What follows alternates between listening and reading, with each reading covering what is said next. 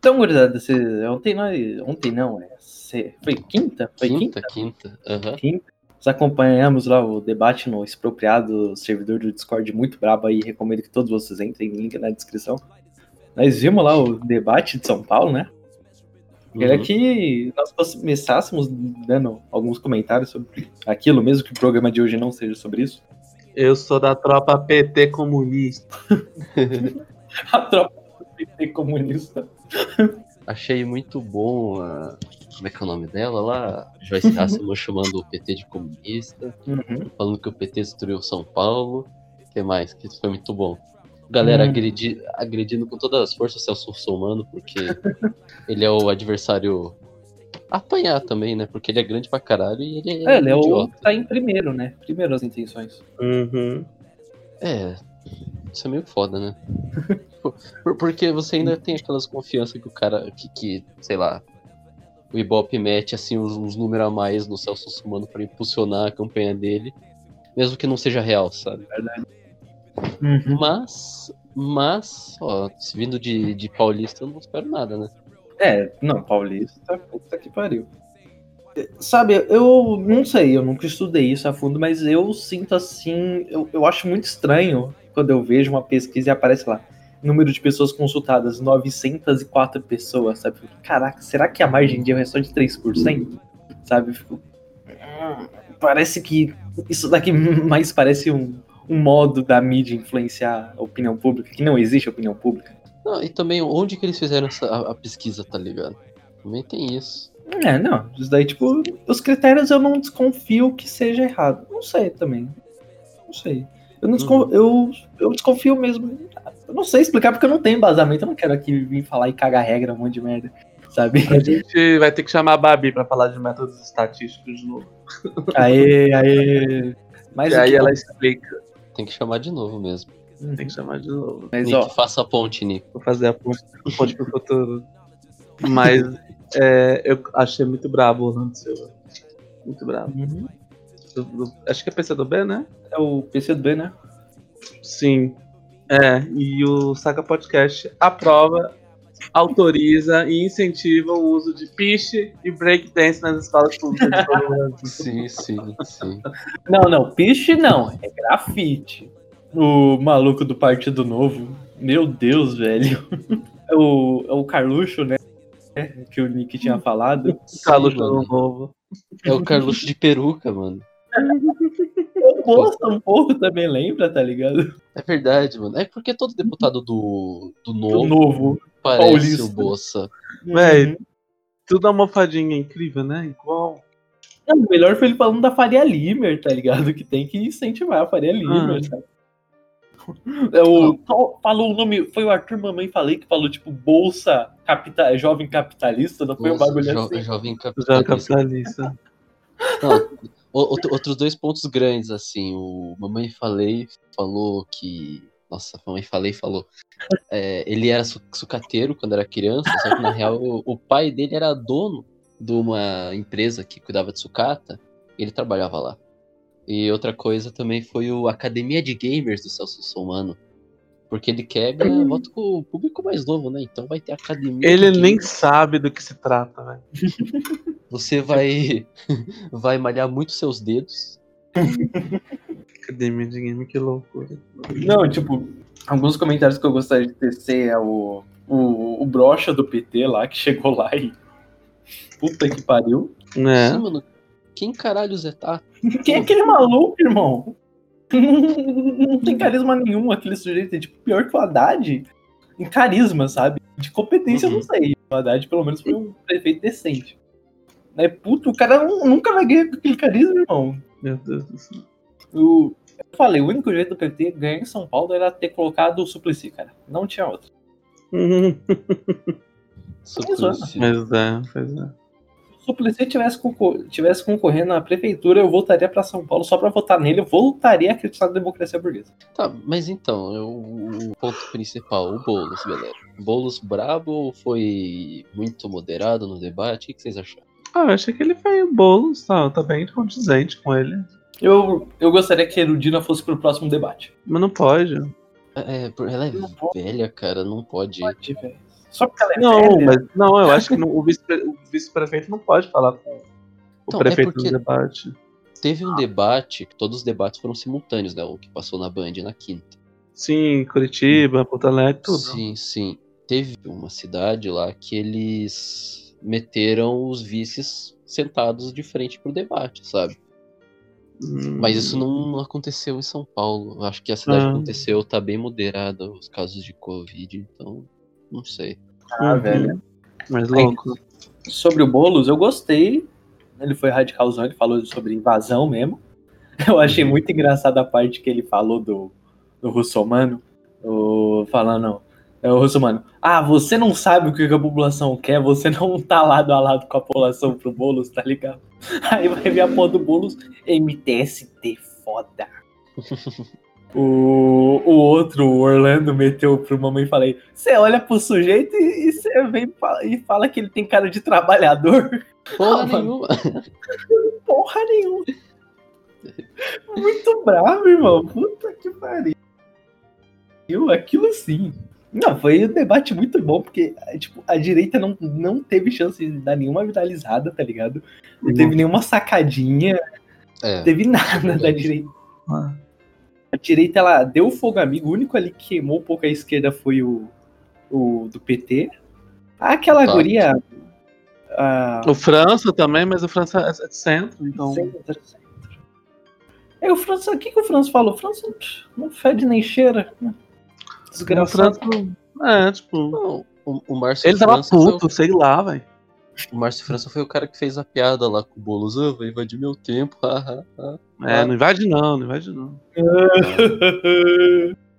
Ai, que vontade de cometer um sepulcro quando eu ouço essa piada. Vontade de cometer um assassinato mesmo. Também, É. também, os dois. E aí, pra finalizar, tipo, a gente tivemos também Joyce Halseman, que também não fez nada. O, o Mamãe Chorei, ficando completamente revoltoso, sem motivo, sabe? Falava grosso pra ninguém, tá ligado? Então, o mamãe, é a tática do mamãe falei, né? Ficar falando. Ué, o que? A política velha, não sei o que, não sei o que, ficar gritando e, tipo, Tô de saco cheio. é, não diz- fala, fala e não, não diz nada, tá ligado? Não falou do Play Como é 4. que ele. como- eu esqueci como é que ele começa a falar, tipo. Ai, que ódio. Não, o Mamãe Falei, ele, ele fala que ele é contra essa velha política, mas se eu não me engano, ele tá pelo DEM, né, cara? um dos partidos mais velha política que existe. Ele que é o. Não, o eu acho que ele tá em é o outro. patriota. Não é É ele tá patriota. patriota? Patriota. Pior, que, Ele é pior, pior ainda. Pior ainda. o- é verdade, o- ele fez até aquela piadinha. "Ah, quanto mais bate no Boulos, mais ele cresce. Ele pega uma 51 e bota no Boulos, sabe? Hum. Muito bom. Mas é isso. É isso, né? O... Só que o podcast fechadão com bolos, né? É. O Orlando foi muito massa, eu gostei muito, mas eu não conheço ele, eu não sei qual é a ideia dele. Também do PC do B é complicado É. no PC do B. Pô, O PC do B te- tem, além de estar com essas alianças estranhas, tem o Bolsonaro em alguma parte do país aí sendo ocorrendo, né? Pelo PC do B, eu acho um pouco bizarro. Mas, fora Uhum. isso, o Orlando muito brabo, cara. Ah, é, tem que falar da, da, da Marina Elo também, né, mano? Ah, velho, puta. Pô, mas a Marina me decepcionou numa fala muito cirúrgica, velho. Puta merda. Tipo, no momento que ela chegou ali e resolveu o problema de gente, agora que ela vai falar do planejamento da cidade, vai falar um negócio tipo foda, tá ligado? A, é resposta Árvores. genérica. Árvores. Mas Galera, é, vamos plantar árvore. vamos plantar. Pensei que ela ia chegar, não, tem que voltar campo de várzea aí pra, pro meio da cidade destruir prédio. é, tudo voltar a ser terra. Anarcoprimitivismo. Não, É, é que a gente não prestou atenção no, no, no início, né? Mas daí quando você vê que ela é da do, rede, tá ligado? tipo, o rede ele é tipo o PV, só que centro, né? É. Mais centro, quer dizer. O PV também é de centro, tá ligado? Porque, meu, ué. Não, é que, tipo, sei lá, a Marina eu não considero uma pessoa de centro, sabe? É. Enfim.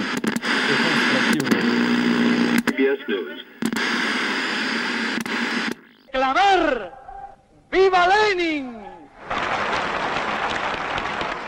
Viva el internacionalismo proletario!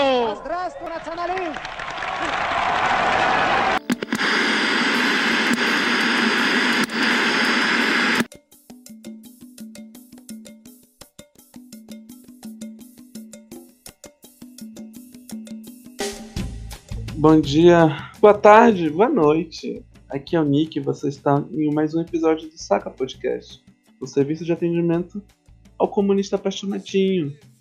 Hoje, nesse sol infernal, ou lua infernal, estamos aqui convivendo neste país que está pegando fogo. Vamos falar um pouco sobre política ambiental, sobre conservação dos manguezais, que é um assunto que diz respeito a todos nós.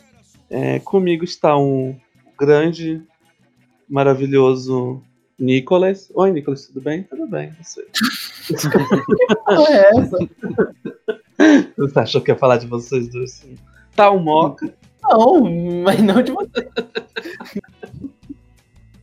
Oi, galera. Ei, de boa. Aqui, ó. Queria mandar um salve aí pra toda a comunidade que tá em situação subcaranguejal. Exatamente. Estou com o Peg também. Oi, há 5, 6 episódios eu falei que tava muito frio, né? Eu me arrependo. Aí, tá, tá frio aí agora? Tá frio, é? É, Cara, é porque quando. É porque, no, ó, ó, você que faz geografia, você devia saber, né, mano? Curitiba produz o frio, entendeu? Daí, quando tem frio aqui, o que você espera, né, mano? Meu eu tava, eu tava estudando que aí em Curitiba é o único local onde foi conseguido alcançar o zero absoluto, né? Uhum. Porra, finalmente, cara. Tem é, calotas de gelo permafrost lá em Curitiba. Ih, mano. Porra, é muito foda. Tem pinguim lá em Curitiba também. Todo mundo só usa Linux lá. Ah, meu Deus, começou. Todo dia. um Linux diferente. Negócio tem nada a ver com o tema. Foda-se, Linux. Só, só combinando aqui com o tempo, pra ninguém falar que eu tô reclamando, pra mim, se tivesse uma, uma distribuição brasileira de Linux, tinha que ser o mascote um, um caranguejo em vez do pinguim. Ah, com certeza, né? Um pinguim no Brasil não faz nem sentido. Só alguns que chegam perdidos nas costas. Caraca, deve ser muito rolê aleatório pra chegar na costa brasileira. Eu vou pro Brasil? Não! você vai pro inferno ou pro céu? Ah, acho que eu vou pro inferno. Não, você não vai pro você vai pro Brasil. Ah! É aquele mesmo do Fly Simulator, tá ligado? Que tipo tem um buraco no Brasil. Eu sei gostar disso. Muito bom. Enfim, deixa eu. Vamos lá, meus senhores, minhas senhoras e pessoas que usam o pronome neutro que eu não sei me referir ainda. Para a gente discutir sobre política ambiental, conservacionismo no Brasil e no mundo, a gente tem que sempre voltar ao passado para saber onde surgiu essa porra. Né? Pelo menos no caso do Brasil, é, os primeiros estudos, as primeiras propostas ambientais surgiram em torno da década de 30, que estava no processo de pré. estavam com um pouco de. um pouco antes de Vargas, durante Vargas e depois. Que foi um processo que foi muito marcado pelo trabalhismo, né? É, com a consolidação de investimentos públicos, privados, várias estatais foram surgindo, grandes obras de infraestrutura, período de, entre guerras mundiais, né? E, uhum. e foi um período muito importante tanto para o desenvolvimento social a nível global, né? Que tava, vários países estavam no processo de industrialização, no caso do Brasil, que a gente está citando. E já se citava um pouco sobre política ambiental, mas de uma maneira muito, sim, tipo, muito distante. Então, é, na década de 30 não se, não se tinha uma política ambiental orientada para preservação, de uma forma contextualizada, com desenvolvimento sustentável geralmente o que se falava de, de, sustentabilidade, ou de conservação, ou de política ambiental, era muito focado, tipo assim, vamos cuidar de uma floresta. Porque eu acho bonito, entende? Não era uma coisa muito, tipo, de se entender a importância do patrimônio natural, da sua capacidade de, de o seu potencial é, científico, genético, tecnológico. Não, era uma coisa mais tipo assim, ah, eu quero ter florestinhas porque eu acho bonito. Enfim, uhum. aí nesse movimento político que, ro que rolou, dos ambientalistas, os hippies foram surgindo também. É, enfim, é, a pressão internacional na Amazônia também sempre foi uma coisa que não é de hoje que a gente recebe, mas sim de muito tempo. Foi surgido o primeiro Código Florestal brasileiro em 34, que definiu, é, que definiu algumas bases para a proteção de ecossistemas florestais e para regular principalmente a exploração de recursos madeireiros e de mineração.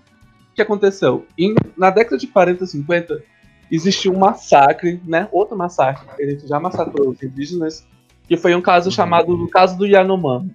Os Yanomami são várias tribos, muitas tribos no caso, que ficam lá pro Amapá, Venezuela. É, eles têm uma. Somada à reserva natural do, dos Yanomami da Venezuela, quando o Brasil é um território maior que a Suíça.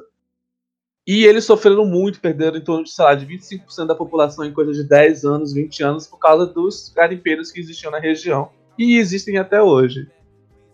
Então, por causa desse problema de direitos humanos, de exploração, de morte dos indígenas, porque eram expostos a malária, mercúrio, né, não se tinha uma consciência ambiental, é, foi desenvolvido justamente essa regulação para a exploração dos recursos madeireiros, tentando pensar um pouco nos indígenas, mas também da forma de justificar que o Brasil estava tentando tentando desenvolver de uma forma sustentável, porque um dos maiores ataques que se existe na, em países emergentes é o processo de, de industrialização acelerada, né? Então, por exemplo, o Brasil está industrializando pra caralho, não está pensando na conservação, a justificativa que ele tem é que quando a gente alcançar uma, uma condição social boa, a gente pensa nisso. Todos os países da Europa passaram por isso. Os Estados Unidos devastou as florestas deles, devastou o ecossistema deles. É, tem até uma história muito triste que são os, bisão, os bisões americanos, que são tipo aquelas vacas peludas com chifres, muito grande. É, eles foram basicamente quase extintos porque os americanos acreditavam, olha só, eles acreditavam que se eles matassem os bisões, eles estariam, na verdade, ajudando os bisões mais fortes e mais rápidos a sobreviverem. Então, para você ter uma noção de como que funciona o pensamento de conservação naquela época, né? É, Enfim, Europa também teve vários problemas de conservação, de, de animais é, predatórios que foram explorados, exportados, enfim. E aí, quando o- uma subpotência como o Brasil ou outro país em desenvolvimento, África, etc., começa a passar pelo processo de industrialização, os que julgavam, os que já passaram por isso fizeram tudo o que tinham que fazer, se veem no papel de julgar, né? Então sempre tem esse problema de autonomia, de, de tentar sempre controlar a industrialização de um país, né? Mas vamos lá, resumindo. É, Uma das grandes equações que a gente passa nesse século, no século passado, século XIX, XX, XXI, esses três séculos, é que não só o Brasil, mas todo o planeta tem, tem que tentar viabilizar um desenvolvimento com uma proteção do meio ambiente, né? Uhum. No caso do Brasil, é uma coisa muito pior, que a gente tem a maior bio- mega biodiversidade do mundo, que é a Amazônia, o Pantanal, é a Mata Atlântica, a Amazônia Azul, que, que é um recém bioma des- é, descoberto, né? Se formos pensar assim. E a gente tá vendo tudo pegar fogo, né? Então, é, a gente vê muitas questões que, por exemplo, como que a gente pode alinhar a conservação com o uso sustentável da natureza de uma forma comercial, de exploração? A questão da transversalidade da questão ambiental, né? Por exemplo, a questão ambiental não é uma parada isolada. A sustentabilidade, existem várias sustentabilidades. Você pode pensar a sustentabilidade econômica, que é uma sustentabilidade onde você tem uma exploração que pensa na- na- nos processos nos processos futuros, nas gerações futuras. Tem a sustentabilidade energética, tem uma sustentabilidade, enfim. Existem vários processos que tem que se pensar. É, o combate ao desmatamento da Amazônia é uma parada muito complicada, porque todo ano a gente parece que a gente perde um milhão, muitos campos de, de futebol. e até hoje eu não sei como que não acabou essa porra. Porque eu sempre escuto, ah, esse ano é correspondente a, sei lá, 100 mil campos de futebol que a gente perdeu na Amazônia. Eu acho muito louco o quanto a Amazônia é grande, né? Porque campo de Sim, futebol é uma parada enorme pra mim. É, a gente tá vendo, tipo, poli- a gente tem que desenvolver políticas de mudança para as mudanças climáticas, ou de uma forma de controle de danos, de mitigação, ou seja, ok, a gente não conseguiu fazer o que a gente tinha que fazer. Como que a gente vai conseguir prover moradias é, subaquáticas para toda a população? Porque vai afundar tudo. Como que a gente vai prover ar-condicionado para todo mundo? Tem que pensar como que a gente vai lidar com as mudanças climáticas, já que a gente não tá, não conseguiu seguir os protocolos que foram acordados há muito tempo atrás. É, como regular a maior atividade econômica do Brasil, que é a agropecuária, com a conservação ambiental. O agro é pop, o agro é eco, como que a gente faz isso? Então tem várias, várias, várias, várias, várias questões que foram discutidas ao longo desses todos os tempos, e agora a gente está num, num nível limiar de decisão mesmo, que é a gente tem um governo que compulsoriamente quer passar a boiada, que é literalmente transformar tudo em gado, se conseguir transformar a Amazônia num estacionamento gigante, porque para mim só tem essa lógica. E e como que a gente vai trabalhar isso? Como que a gente pode pensar no futuro eco, ecossustentável, ecossocialista? Quais são as vibes que a gente consegue discutir? É, o nosso Código Florestal Brasileiro, que foi mudado um tempo, é, acho que foi no governo Dilma, né? Foi no governo Dilma. O que, que aconteceu? Por que, que mudaram? É, então, tem várias questões que a gente tem que discutir. O Conselho Nacional do Meio Ambiente, que foi o CONAMA, por que, que, por que, que foi esvaziado? Por que ele era tão importante? E é isso que a gente vai tentar falar um pouco hoje. Vocês perceberam que o Nick ele trocou a pauta no meio do programa. Não, não era o conservação do, dos, dos mangues. Não, você, tipo, você agora deu um gancho pra gente falar de todo o ecossocialismo, tá ligado? É, não, Sim. lógico, a gente tem que militar no final. Mas não é nem questão de ecossocialismo, na verdade. Ah. Não, mas é questão, tipo assim, como que a gente vai procurar soluções para os dilemas climáticos e ambientais que a gente passa hoje? Será que o sim, é único? Sim, exatamente. Não, eu... a, gente, a, gente, pode tirar a, a, a, primeira, o primeiro clichê da frente, que é só responder com ah, matar latifundiário e restituir terra, né? Eu e... acho que ela é uma resposta válida. Não, sim, é uma resposta válida, mas é, a pessoa entrou no programa, não vai querer ouvir a, a, primeira, a primeira resposta que ela ouve, então, galera. Sabe? Não, não, entendo. Mas então, a gente pode tirar da frente o segundo argumento que a nossa querida Marina reloa, é que conservação não é abraçar árvore, né? Preservação do meio ambiente não é. Não é jardinagem. não é jardinagem, né? É, eu gostei muito da fala é. do Nick. É, o início dela é muito interessante porque a gente remete a história, até mesmo aos, aos contos populares, a mitologia. Não mitologia, mas tipo, contos antigos, histórias antigas, sabe? A gente sempre vê é, aquelas. As florestas preservadas quais são? É o bosque do rei, a floresta do príncipe, tinha toda essa questão. Então, é até usado um pouco dessa retórica idiota, no meu ver, que é a preservação do meio ambiente é coisa de burguês, sabe? É coisa de gente rica, sabe? Porque o pobre não tá nem aí pra, pra, pro sustentável, né? Ele quer comer agora. E de certo ela tem um pouco de sentido, só que a partir do momento que a gente percebe que a sustentabilidade, que o jeito que a gente está produzindo, que o modo para pro buraco que estamos caminhando, ele não vai conseguir ser sustentável, que em vez do pobre deixar de passar fome, ele vai passar mais fome com alimento ultraprocessado, sabe? É, uhum. É, é, você vê que não é surpresa é, ter cada vez mais pesquisa sobre a criação de alimentos sintéticos, sabe? Porque daqui a um tempo os agrotóxicos eles vão estar matando todas as nossas plantas. Não é que eles vão estar matando, eles vão ficar tão inúteis que, tipo, ou a gente come com agrotóxico e morre, ou a gente não come, sabe? A gente recorre a outra coisa. E também, querendo ou não, a bactéria, o, o verme, a, tudo que acontecer na planta, é, uma hora vai dar merda, né? Porque não tem uma veridade, a questão da monocultura e tudo mais. E uhum. Outra parte interessante da fala do Nick é a questão do os países envolvidos hoje criticarem muito os países em desenvolvimento, é, cobrando medidas para parar o desenvolvimento, sabe?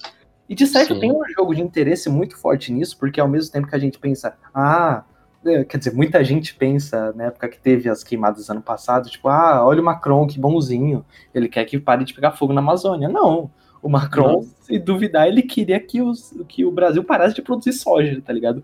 Para não vender para a China, sabe? Uhum. Tem toda essa questão dos Estados Unidos que interferir. Foi, era muito comentado, eu lembro que muito, eu, eu escutava o Charles Gerbal, infelizmente eu não tenho mais duas horas para andar de bicicleta por dia, porque quarentena, mas eu lembro que era muito discutido é, o como é, os Estados Unidos, é, se ocorresse uma negociação com a China, eles matariam o Brasil, tipo, deixariam de comprar a China, a China deixaria de comprar soja do Brasil para comprar dos Estados Unidos, se isso fosse diminuir a rixa, sabe?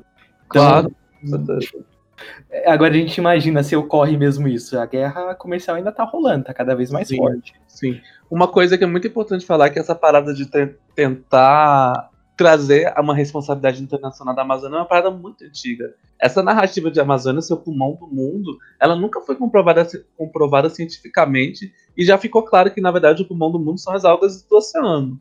Mas, na verdade, quando você fala que a Amazônia é pulmão do mundo, é justamente para você trazer uma justificativa de todo mundo se intrometer no Brasil, no Brasil por causa dessa Amazônia, né? Porque, ah, se a Amazônia for destruída, é um problema para todo mundo. Com certeza, mas isso, assim, não é um, um, um caminho viável para você trabalhar a conservação do, do ecossistema, né? Sim, é, de sobrepujar a soberania, né? Ex exatamente. É, a BR-230, conhecida também como a rodovia transamazônica, ela foi justamente uma tentativa de mostrar que o Brasil era presente na Amazônia, no, no, no território amazônico, porque também tava começando a falar que a Amazônia era internacional. E aí o Médici, uhum. que, enfim, convenhamos, ele era um pouco mais patriota que o Bolsonaro. Não é muito difícil. Não é muito é. difícil. Ele fez uma obra que ele sabia que não ia acabar justamente para provar. Não, o governo está lá, os, os, militares estão lá e a Amazônia é brasileira. Então, essa narrativa de transformar a Amazônia num, num polo internacional, numa floresta internacional, é papo assim de europeu. Europeu querendo meter o pé aqui. Então é uma parada muito louca. E outra coisa também, durante o processo de extração de da borracha, né? Que foi, que foi uma parada que deu muito dinheiro para Manaus, etc. Foi uhum. sabotada por, por, por ingleses, porque a extração indígena que existia das seivas para você transformar, fazer a borracha acontecer, era uma, um manejo totalmente de conservação. Você Sim. fazia os cortes e não tinha que derrubar. E aí os ingleses roubaram essa técnica, conseguiram fazer isso em outras regiões para tentar afundar o Brasil, nesse caso. Eles, eles, eles foram tanto atrás que eles conseguiram fazer borracha sintética, né? Exatamente, exatamente. Então, por exemplo, existe uma, um interesse econômico muito maior do que o interesse de conservação, o interesse ambiental na Amazônia. Uhum. Isso é um ponto muito importante. A questão dos seringueiros, a gente é muito bom a gente lembrar, ela é um pouco esquecida, é, nós temos um dos maiores, é, assim, na minha opinião, o maior defensor assim, da floresta que nós tivemos foi o. O caraca, velho, eu vou ficar muito puto, eu esqueci o Chico Mendes. Chico Mendes era um seringueiro, sabe? É, a, tem tanto essa questão dos, do, dos seringueiros terem que ser uma comunidade sustentável, não era cortar árvore, é você fazer um corte e deixar lá saindo, sabe? É, tanto que uhum. o Brasil ele focou, focou, tanto nisso que teve toda a negociação. O Brasil conseguiu anexar o Acre, mesmo que tenha sido uma história muito louca, que teve Sim. três repúblicas do Acre e a terceira conseguiu meio que separar e ir pro Brasil, sabe? Tem toda uma história muito confusa disso. É, mas aí você vê o Brasil, quando ele conseguiu assim uma commodity que mudava o jogo, uma outra estratégia, você vê uhum. os europeus, os americanos, todo mundo assim em choque, tá ligado?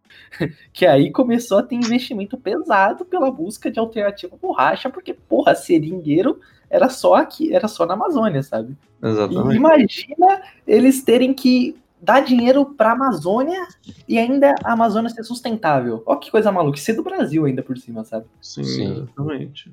Tipo, é, eu vou criticar também o Castelo Branco quando ele fez as negociações do Acre, mas tinha um fundo de verdade, porque quem queria explorar ali eram os norte-americanos, sabe?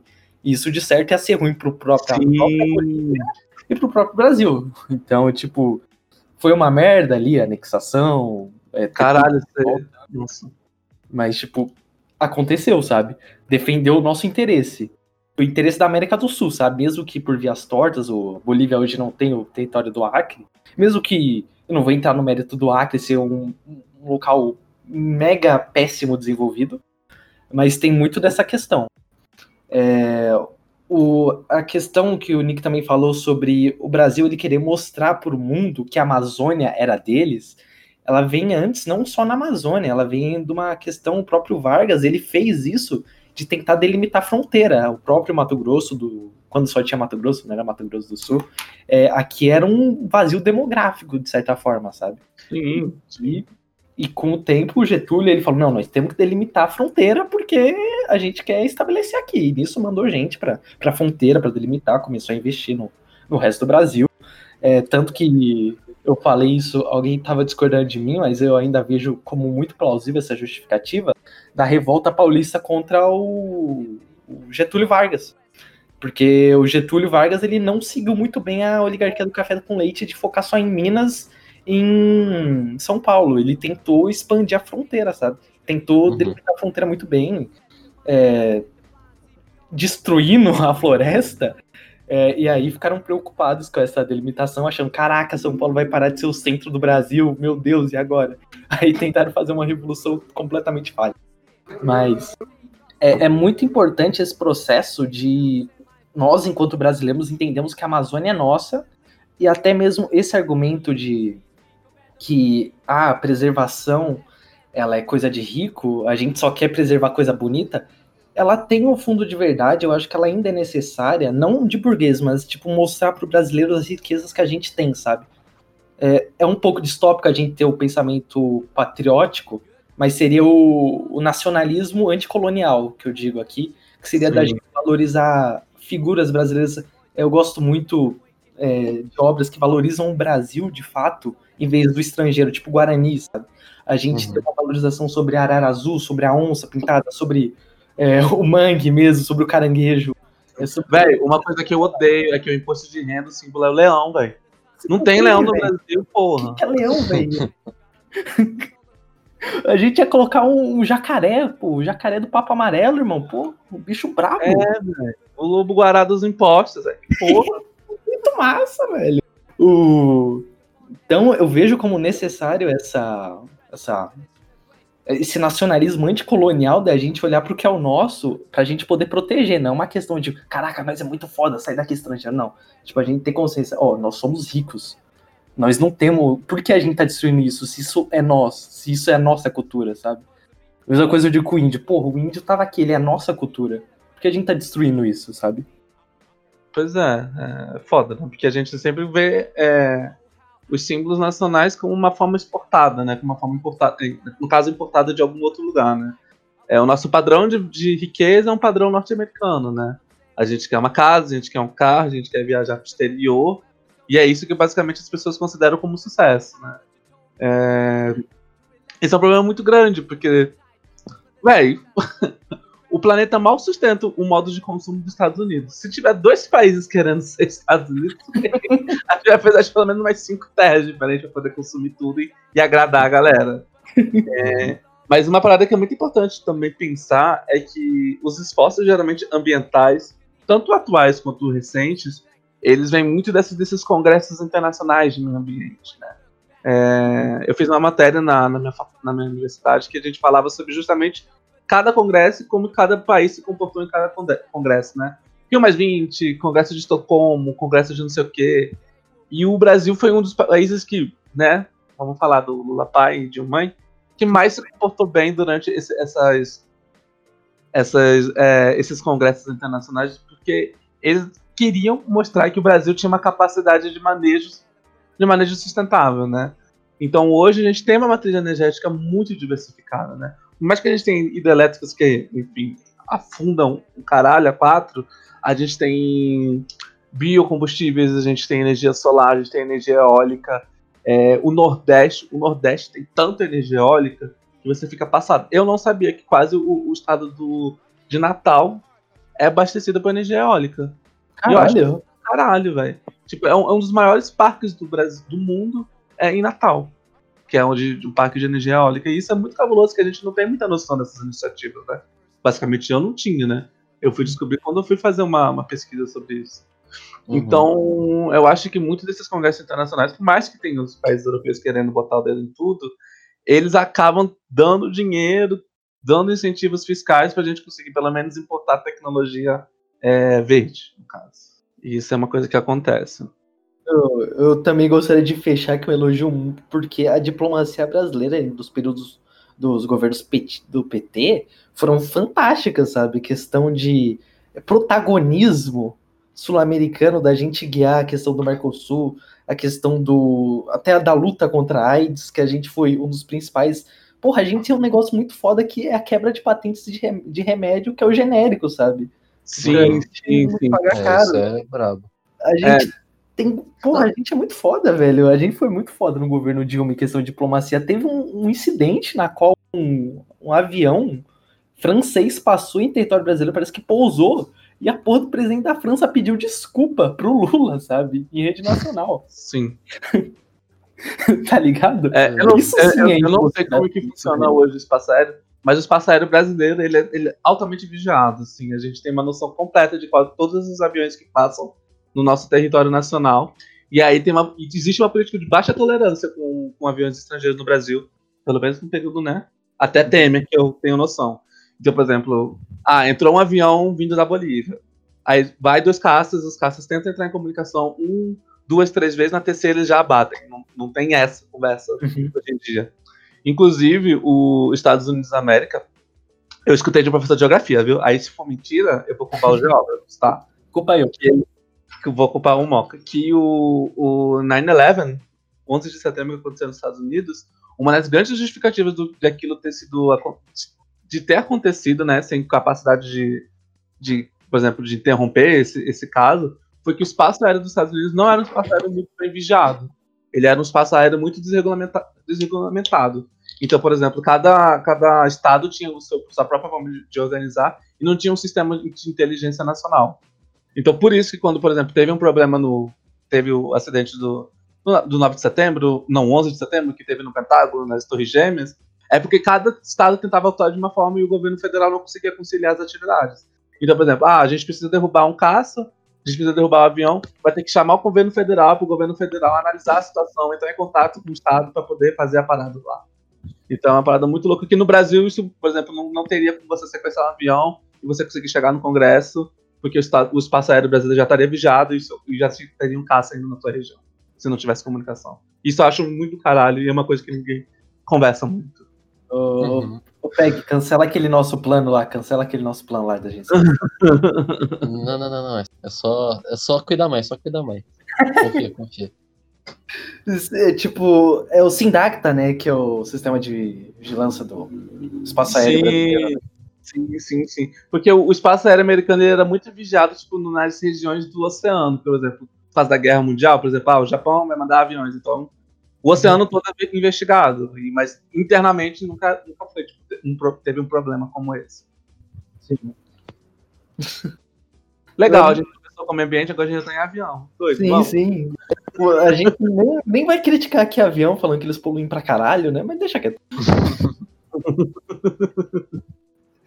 é, mas eu queria pegar um pouco mais aqui só para dar uma base, uma base assim sobre o que aconteceu no Brasil. É, basicamente, aquela reunião infame do Bolsonaro que vazou é, sobre o que o Ricardo Salles mandou famoso Passar a boiada. Passar a boiada se tornou realidade, né? Tá se tornando realidade, uhum. ainda, ainda tem chance de separado, mas como o Brasil a gente é, o, é os melhores fazedores de nota de repúdio e fazer porra nenhuma ao mesmo tempo. É, eu creio que vai passar essa porra, mas o que aconteceu foi passada uma medida na qual ajuda a destruição de biomas e tira a proteção de determinados locais. E nisso entra o nosso querido Mangue. O Mangue, para você não conhece, para você que não viu Chico Science Nação Zumbi, é, o, é um bioma que ele fica na região em que fica entre o mar e o rio, onde o rio cai no mar. É, eles são formados em regiões planas e tudo mais. É, que elas ocorrem principalmente onde tem correntes de água de mar do oceano quente, sabe? Então, por exemplo, não tem mangue no, na, no, no caralho, Lá na, no Chile, tá ligado? Não tem mangue no Chile porque lá água fria, Pacífico, tudo mais. É, mas a importância do mangue, o mangue ele é um bioma extremamente rico, tanto para o mar, tanto para o rio. Porque o mangue ele tem aquela. As árvores mangues, na verdade, o nome certo do mangue é manguezal. Mangue é o nome da árvore.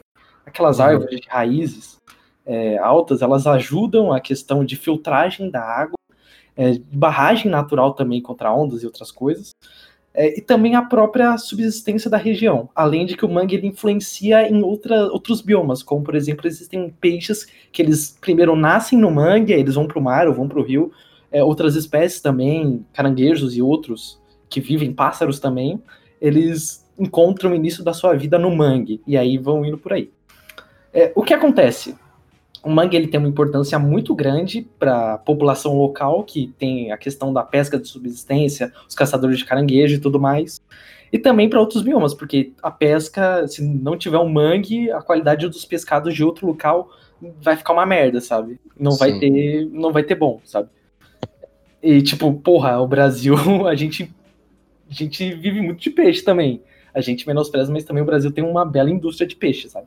E Sim. a questão das pescas do manguezal não ocorre de forma industrial, que nem em outros locais, sabe?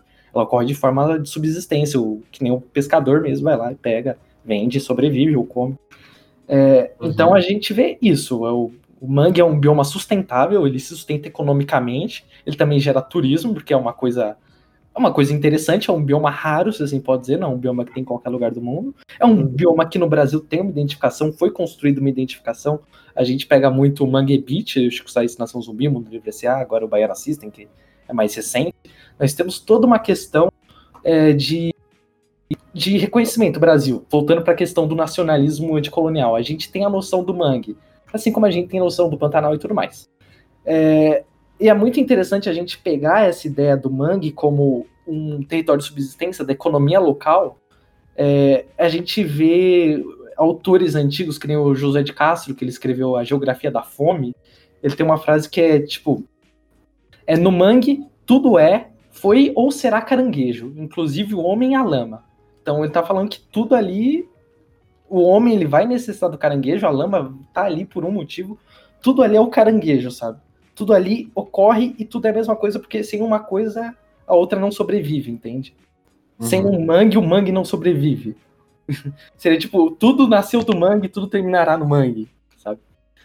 E é muito interessante a gente pensar nisso. E aí a gente passa pra parte porque o pessoal tá querendo destruir o mangue a gente pensa que, assim como está acontecendo no Pantanal, que eles estão querendo passar boiada, literalmente quer plantar boi lá, é, o nosso querido presidente, ele já tinha demonstrado esse seu, esse seu lado de querer fazer Cancuns brasileiras, né? Ele falou que.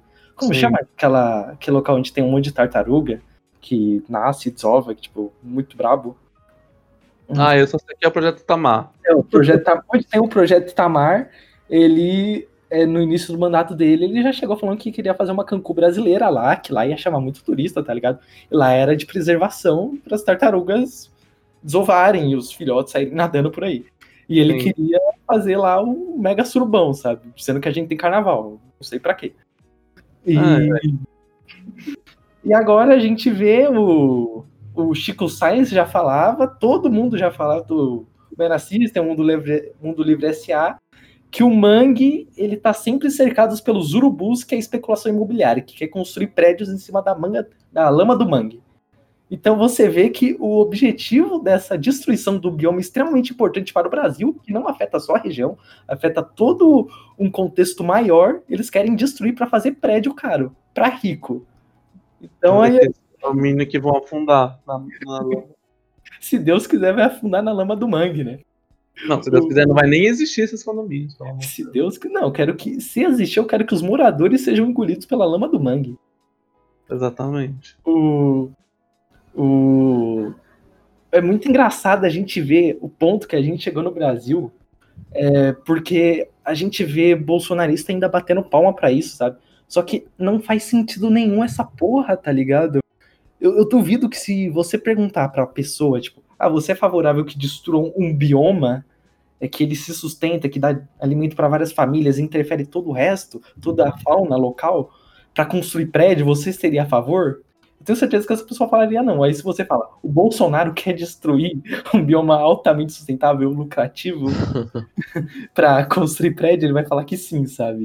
Sim, para você passar seu final de semana lá, na Caldas Novas do Manguezal. É isso, sério o, o, recitando aqui novamente o Chico Science, Nação Zumbi, o Chico Science era o da lama ao caos, ele tá se tornando a realidade, porque a lama tá lá e querem transformar a lama no caos. então, uhum. é, a gente pensa, nesse, voltando à história do nacionalismo, que nacionalista é esse, que patriota é esse, que chega e fala que quer destruir uma riqueza natural nossa, sabe?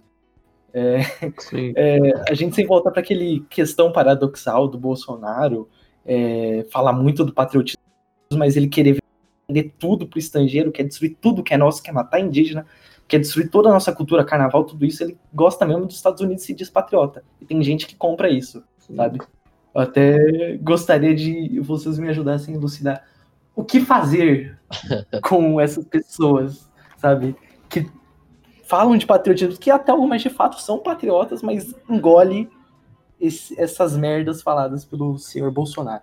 Eu acredito que as pessoas querem, gostam de pensar na soberania nacional, mas ao mesmo tempo o Bolsonaro tem um. Ele fala com uma facilidade de entender que é isso, sabe? Tipo, ah, então aqui, ó, para fazer o Brasil melhorar, a gente tem que industrializar essa parte aqui, que é uma parte que sabe? Não pode ser. De... Como é que se fala o nome? É Não da... pode ser desmatada. Exatamente isso, sabe? Uhum. Porque talvez o cara acha que enfiar sei lá, 600, 600 funéis de, de, de fumaça lá vai ajudar alguma coisa, sabe? É o é o discurso barato. Você joga joga os ter, uns termos bem fáceis de entender, a galera vai realmente é verdade isso daí que o senhor Bolsonaro está falando. Então, eu penso de uma maneira um pouco semelhante, mas também diferente. Eu acho que se criou uma, uma ideia sobre funcionamento da, da máquina pública que se você desregulamentar, deixar a iniciativa privada entrar, vai melhorar. Então, aparentemente, tem muitas pessoas que pensam que áreas de preservação, na verdade, são áreas que não têm desenvolvimento econômico, que não servem para nada na economia. Uhum. Então, então, meio que, por exemplo, ah, o manguezal tá lá, tem caranguejo nascendo, não serve para porra nenhuma para mim. Existe uma falta de educação ambiental tremenda no Brasil. É, eu vejo isso quando a gente analisa a opinião das pessoas sobre zoológicos, né? Eu acredito que os zoológicos, na verdade, são prisões de animais.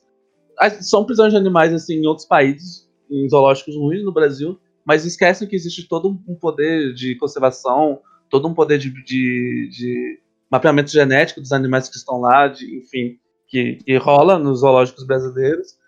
E aí as pessoas analisam, veem uma reserva, uma, uma reserva de floresta, uma natureza, não conseguem entender o potencial daquilo. Uhum. É, o Pantanal, ele lucra. Eu vi um. Né? Aí vai ser fácil da minha cabeça que eu vi. Não, pode falar que qualquer coisa eu corrijo, porque eu fiz um estudo sobre é, o Pantanal, ele lucra mais com ecoturismo do que com pastagem. Então, por exemplo, o ecoturismo, para você ver uma onça pintada, você participar de um, de um de um guia, né? Um guia. Eu não sei se é safari, né? Eu acho que safari também é só pra África, mas assim. É um guia turístico ali. Isso, você fazer, por exemplo, o. Você com uma trilha. É, fazer uma trilha onde, por exemplo, lá no Parque Encontro das Águas, para você ver um, um, uma onça pintada, é mais caro do que você fazer um, um passeio para ver leão na África. Porque é muito caro, é muito raro de você encontrar, porque as onças têm, enfim, hábitos noturnos, tem toda uma questão de, de, de, de, de, de se ocultar, né? De camuflagem. Uhum. E todos os valores são em dólares.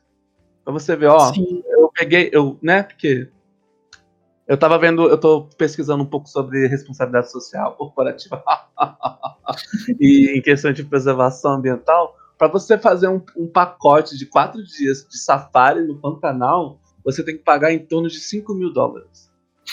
Caralho. 5 mil dólares para você ver a onça pintada. Então, e isso, o, o, o, safari no Pantanal é um dos mais valorizados no mundo. Então, por exemplo, tem muito mais benefício é, econômico você valorizar o Pantanal, cuidar do uhum. Pantanal e fazer gringo trouxa pagar 5 mil dólares do que você tacar fogo naquele mato e colocar uma vaca que vai atolar no Pantanal, porque é um terreno, terreno molhado. É o... Você vai ter que sacrificá-la porque você não vai conseguir tirar, porque você não vai conseguir levar um, um trator dentro do onde a bicha tá afogada, porque o trator vai atolar também. Entendeu? Não, pra complementar essa, essa fala do, do Nick sobre o Pantanal, o Pantanal ele é um bioma que ele fica metade do ano alagado, sabe? Ele tem uma Sim. dinâmica muito foda, tipo, metade do ano ele fica alagado, é outro rio desce. Tanto que se a gente for pegar é, cidades que ficam na beira do rio, a gente pode pegar ali aqui da Oane, Anastácia, Mato Grosso do Sul, o rio hum. sobe e, tipo, o pessoal é tudo idiota porque eles jogam a porra do, do esgoto no rio, no rio Paraguai, não, no rio Aquidauana, e aí o rio ele sobe e engole toda a cidade, sabe? Mas é porque é uma característica do Pantanal. Sim, sim.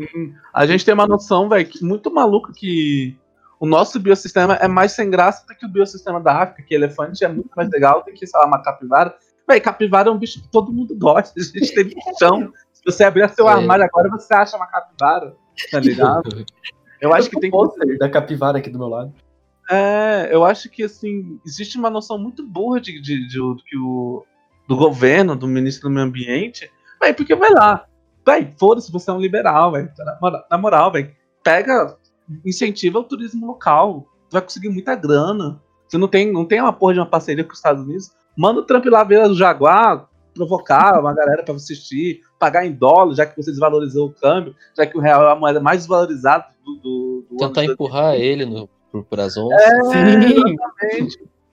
O gringo adora chegar num lugar e achar que ele tá explorando, tá ligado? Que ele tá uhum, é verdade. Véi, os moleque, os caras chegam com uma jaquetinha com bolsa, aquela jaquetinha verde, aberta no meio, e acha que tá descobrindo um novo mundo, velho. Manda ele lá pro Pantanal pegar malária, pegar dengue, sei lá, pra ele contar uma história quando chegar nos Estados Unidos. Sabe, eu acho que existe uma noção muito burra de educação ambiental por parte desse governo, por parte da população brasileira que não entende o valor que a gente tem dentro do, das florestas.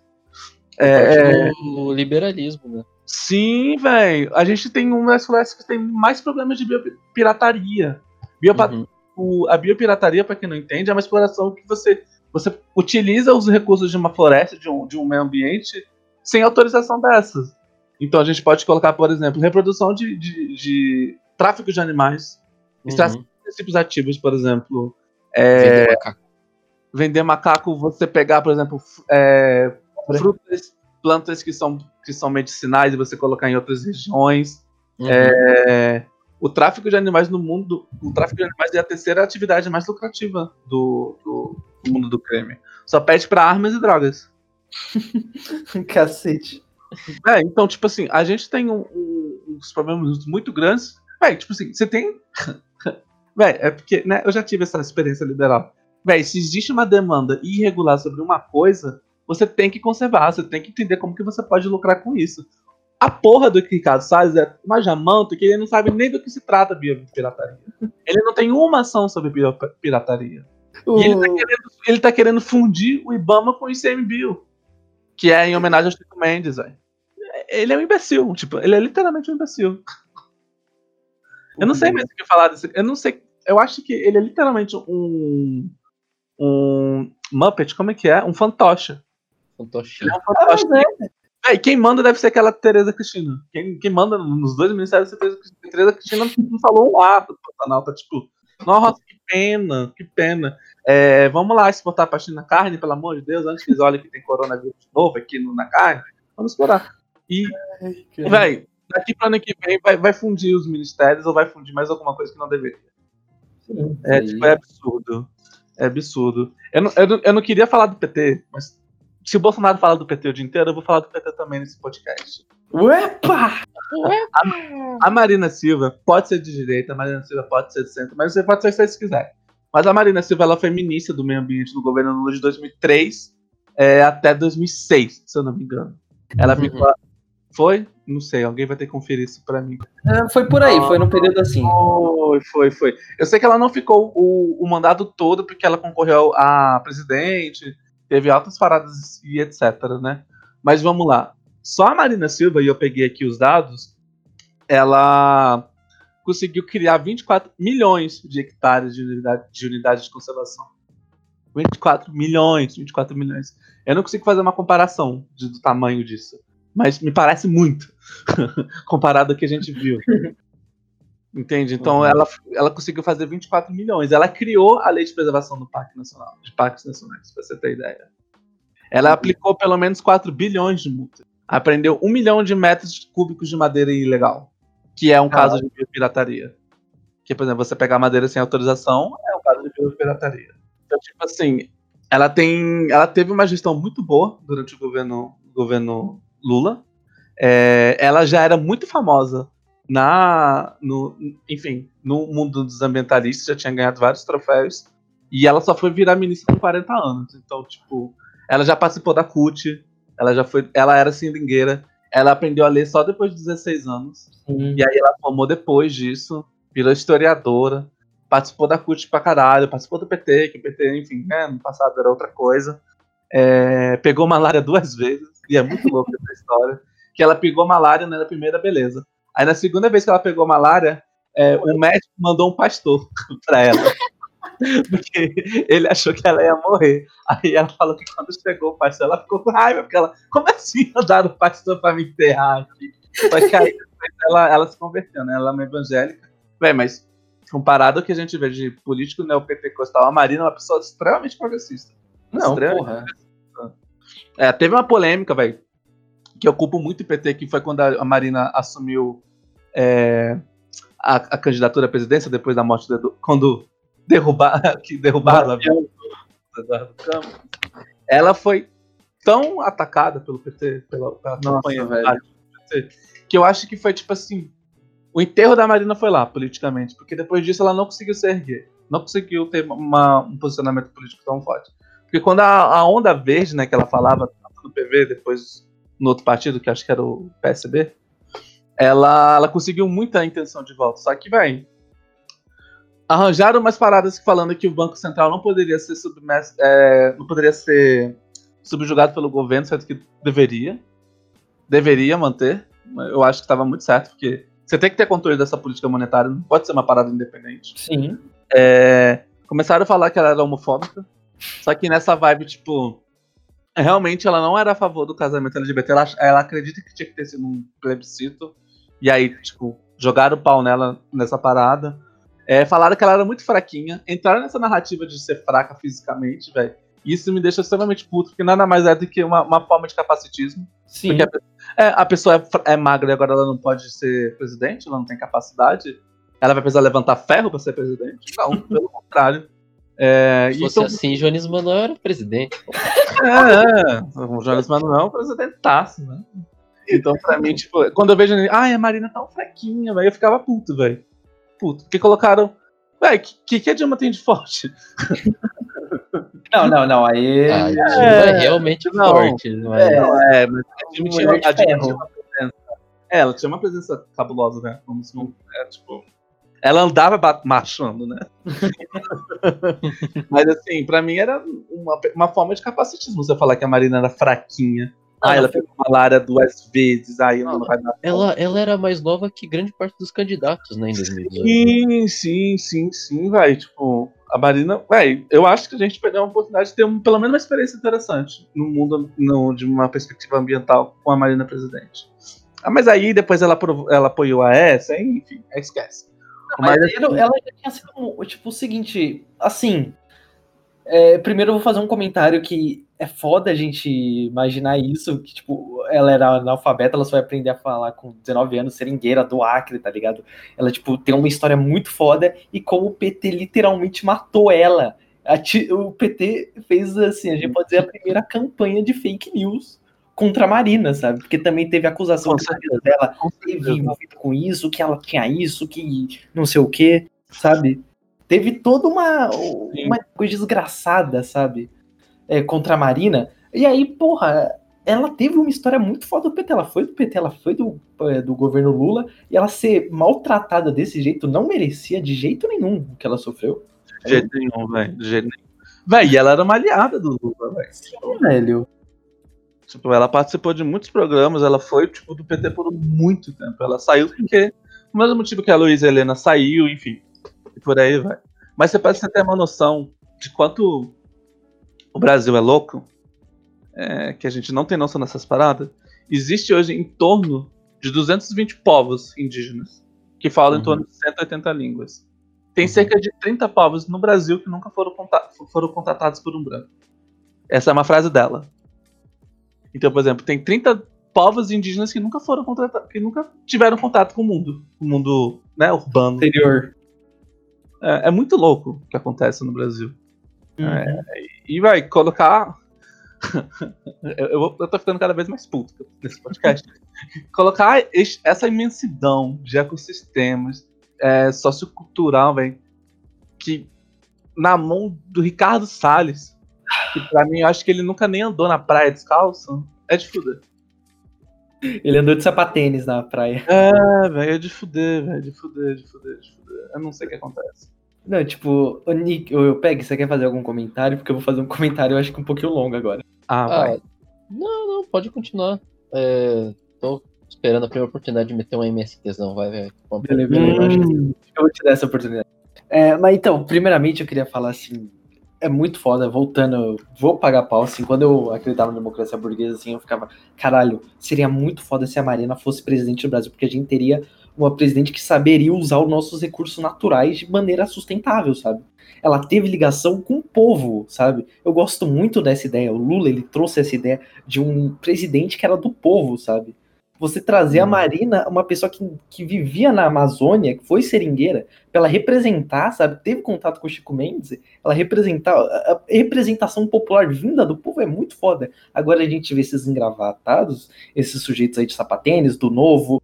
O, o Ricardo Salles, aliás, é do novo, né? Vale lembrar que ontem Verdade. no debate o cara tava falando lá de capitalizar a água da chuva, e aí o partido dele é o mesmo do Ricardo Salles, né, meu amigo? Você vai resolver que problema mental? Assim, qual é, qual é filho?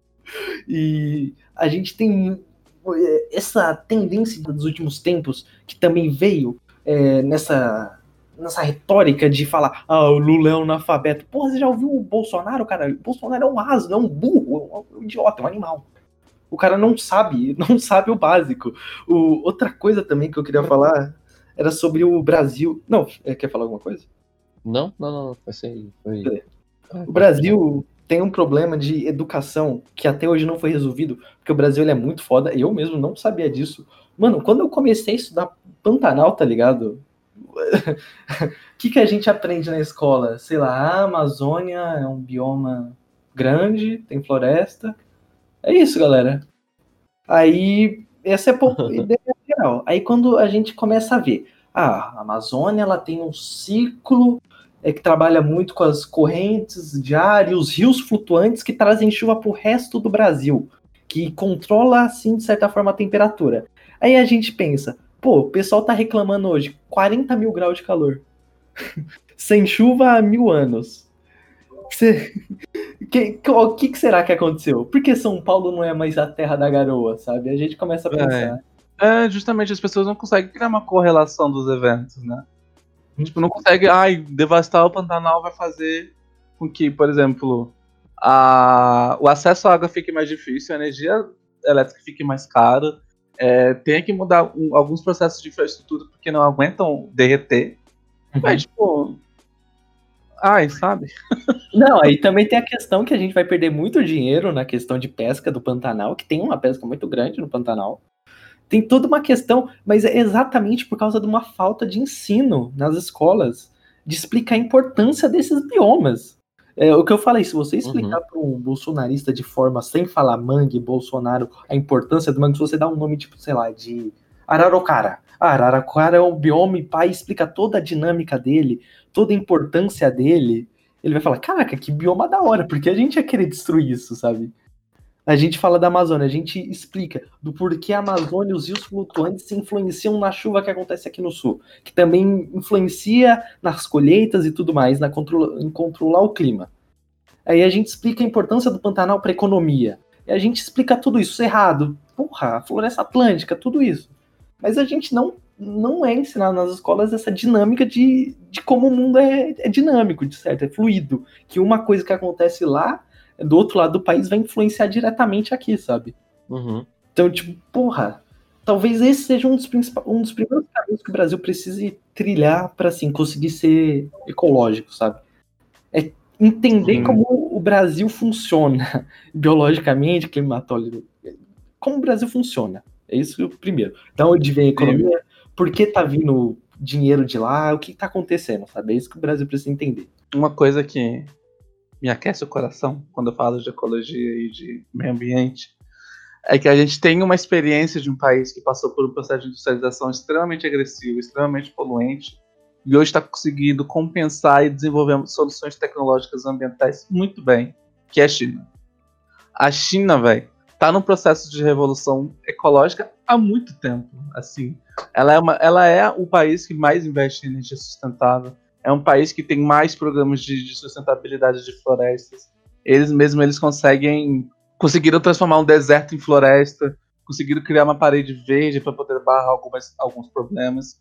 É, eles Uhum. eram acusados muitos, foram acusados por muito tempo de ser um dos maiores provocadores de, de desequilíbrio ambiental no mundo. E, de fato, por causa da industrialização acontece, né? É, mas Sim. com o desenvolvimento que eles passaram, entendendo a responsabilidade que eles têm, vai, hoje você não consegue falar que, a, que a, a China tá pior que o Brasil no quesito de, tec- de, de sustentabilidade. Uhum. Entende, vai? Toda semana, vai, eu vejo notícias da China fazendo um, um, campo solar em formato de unicórnio, em formato de leão, de dragão. Cabuloso, velho. Cabuloso. É... E eu queria trazer um fato interessante também. É que existe uma corrente na economia que de um, de um economista chamado Kuznets, que ele falou que existe uma curva ambiental, que, que existe uma relação de renda per capita e educação com a degradação da natureza. E ela segue uma, um, uma, uma função quadrática, né? Ó, gente, calma, vocês vão entender, calma. Ou seja, é um invertido. Faz um no céuzinho e agora inverte ele. É um para cabeça para baixo.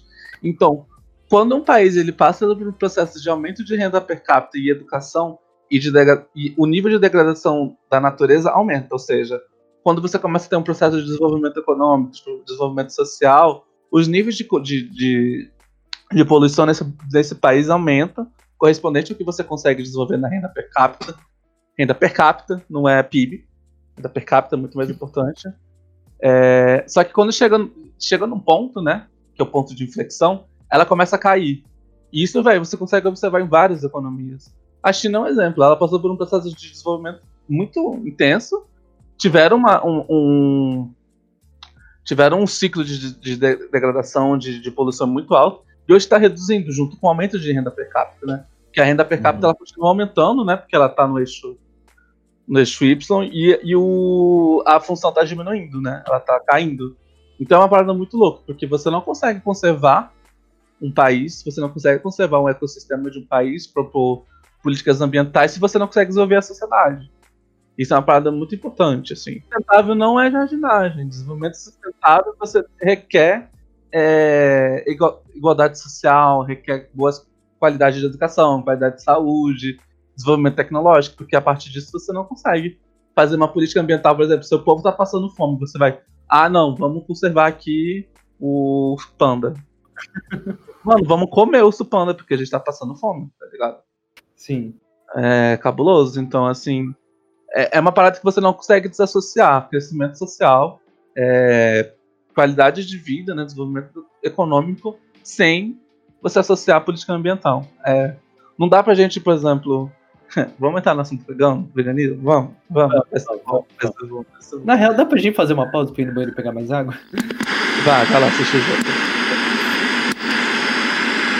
Una importante especie biológica está en riesgo de desaparecer por la rápida y progresiva liquidación de sus condiciones naturales de vida, el hombre. Ahora tomamos conciencia de este problema cuando casi es tarde para impedirlo. Es necesario señalar que las sociedades de consumo son las responsables fundamentales de la atroz destrucción del medio ambiente. Ellas nacieron de las antiguas metrópolis coloniales y de políticas imperiales que a su vez engendraron el atraso y la pobreza que ellos azotan a la inmensa mayoría de la humanidad.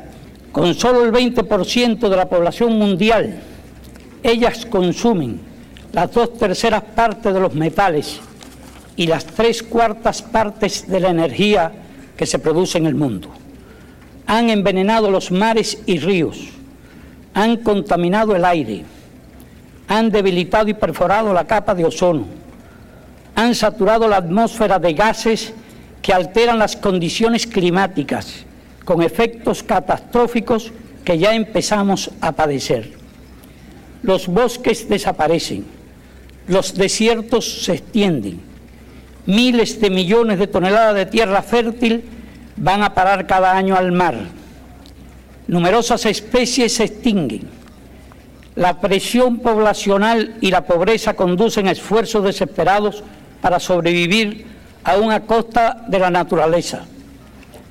No es posible culpar de esto a los países del tercer mundo, colonias ayer, naciones explotadas y saqueadas hoy por un orden económico mundial injusto. Decenas de millones de hombres, mujeres y niños mueren cada año en el tercer mundo a consecuencia de esto más que en cada una de las dos guerras mundiales. Si se quiere salvar a la humanidad de esa autodestrucción, hay que distribuir mejor las riquezas y las tecnologías disponibles en el planeta. Menos lujo. Cesen los egoísmos. cesen los hegemonismos, cesen la insensibilidad, la irresponsabilidad y el engaño. Mañana será demasiado tarde para hacer lo que debimos haber hecho hace mucho tiempo. Gracias.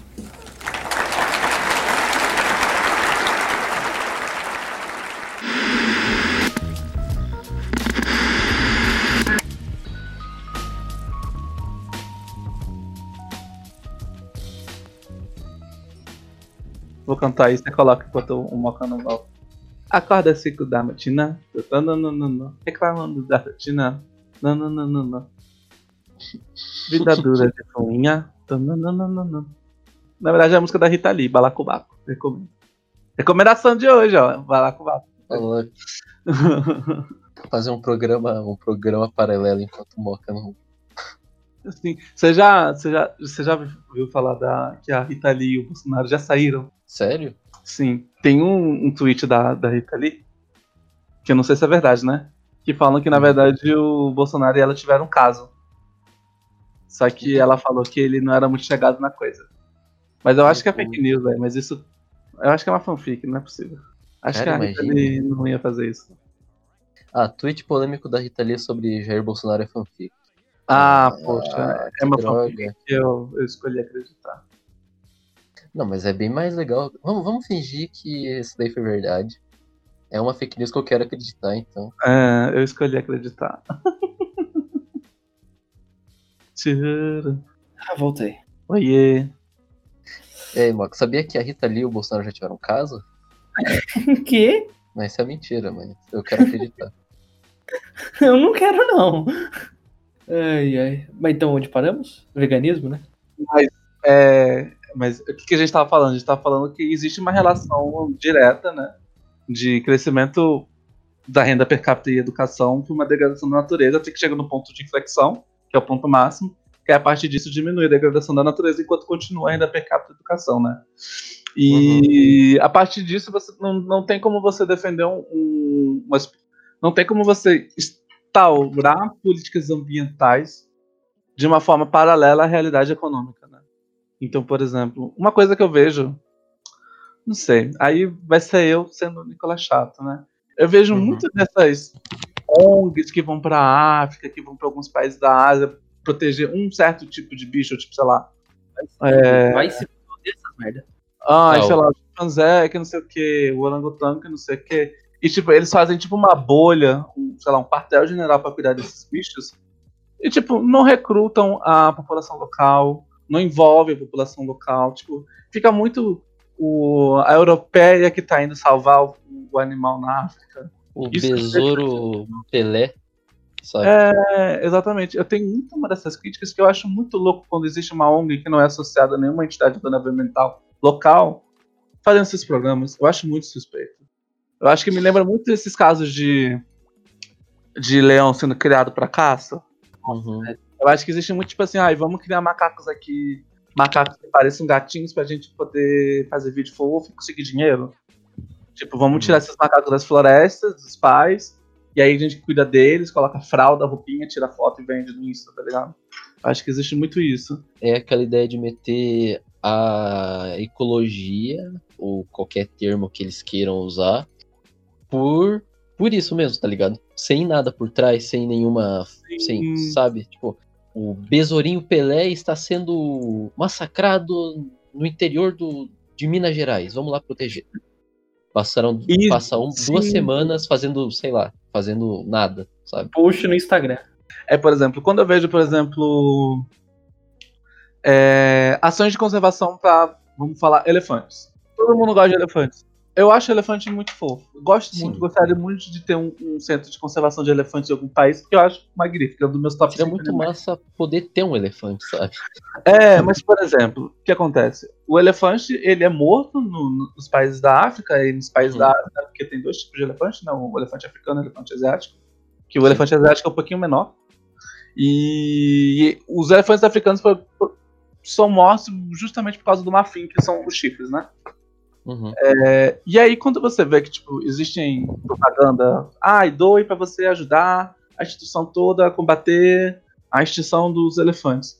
eles colocam muita população local como inimigos, como vilões. Uhum. Véi, tipo assim, o que acontece? O rinoceronte está sendo quase extinto por causa disso. Alguns rinocerontes já foram extintos. Os elefantes hoje existem várias ações de conservação, tá sob extinção, mas enfim, tá, tá estabilizado. Mas eu vejo que existe muito uma demonização do africano, muito uma demonização do, da população local, porque eles são os errados, eles são, são demônios, eles são tri tribais. E, velho, o que, que você quer que faça num país que É. tem educação zero, que não tem desenvolvimento cultural nenhum, dependendo da- de qual país que a gente está falando, e que eles acreditam de fato que um afim pode ajudar eles no, no quesito de saúde. Uhum. Não, e, inclusive, muitos desses grupos eles vão lá, criticam de, de todas as formas o povo que reside aqui, que, que mora naquele país, naquela região onde existem os elefantes. E Sim. só que eles esquecem que quem vem para coletar, quem é, influencia esse tipo de, de é, coisa, né? Que eles cortam o marfim do, do elefante são europeus que vão comprar o marfim porque é um, é um negócio caríssimo, sabe? Sim, exatamente. E, por exemplo, Serra Leoa. Serra Leoa possuía muito marfim. Sim. Mano, Serra Leoa foi destruída pela Europa por causa de diamante. Uhum. Entendeu? Assim como outros países, né? Ah, Como vários países da África foram destruídos por causa de, de diamante, de madeira, de alguma coisa. Então fica muito foda você querer falar conservação, política ambiental, num país que está tentando te- se restabelecer por causa de, de imperialismo, né? Uhum.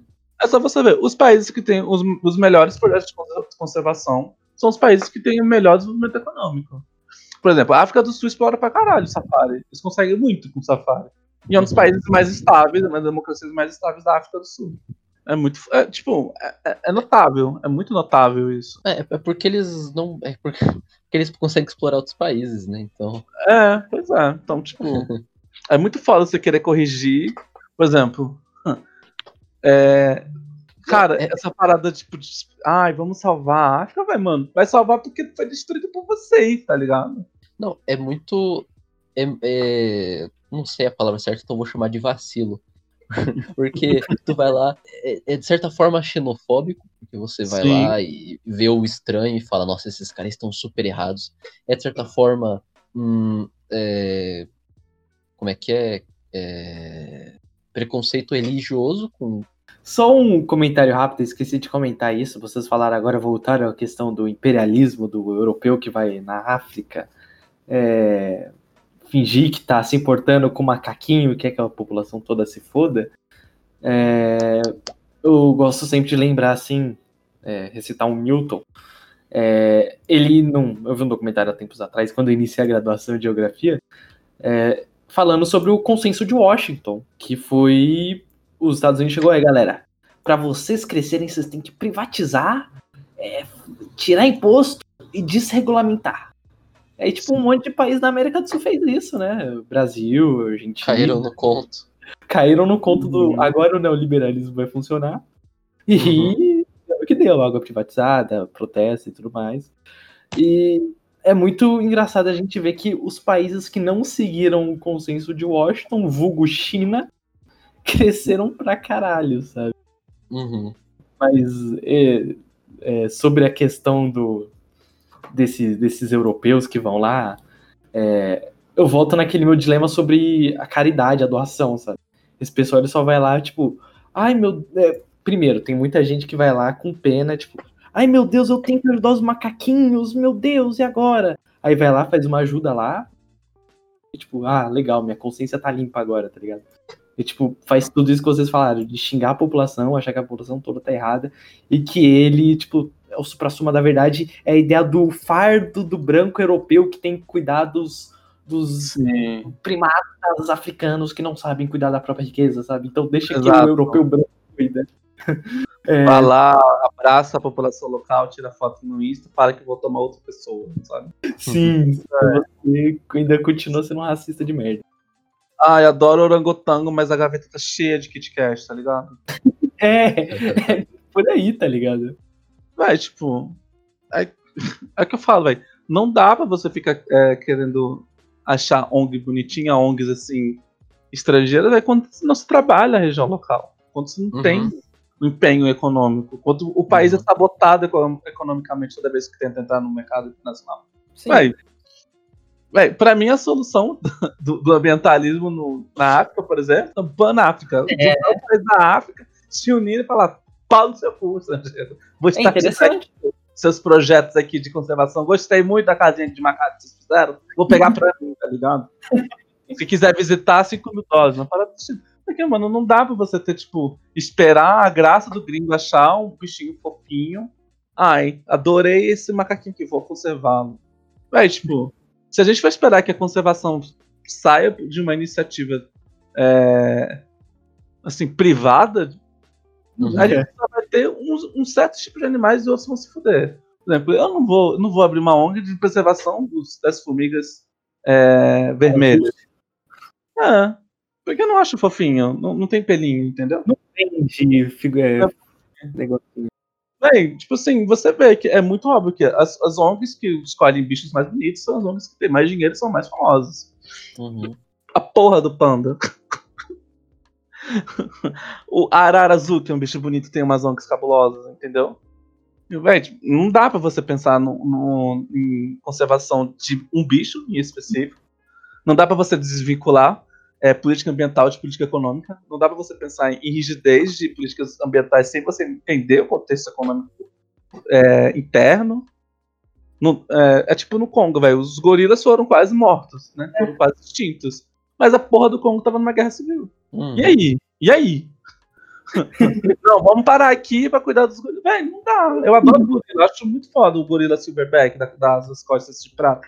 Muito cabuloso, mas. Amigo, tem criança morrendo de fome.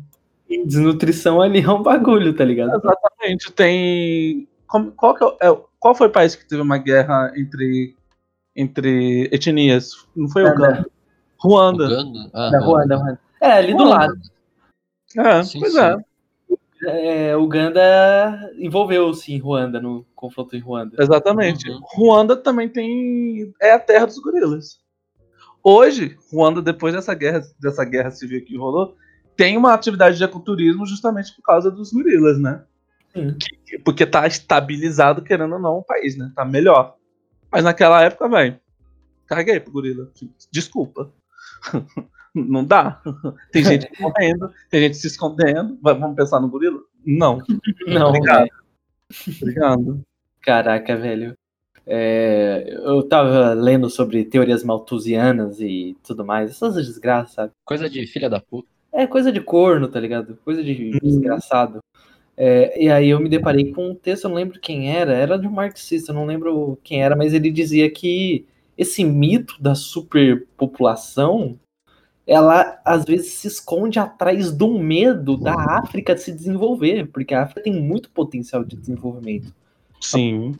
A população da África ela vai crescer, se a África ela conseguir se estabilizar, e ter um crescimento, ela vai se tornar maior do que a Europa, maior que os Estados Unidos, vai se tornar basicamente o que aconteceu com a Ásia, com a China, sabe?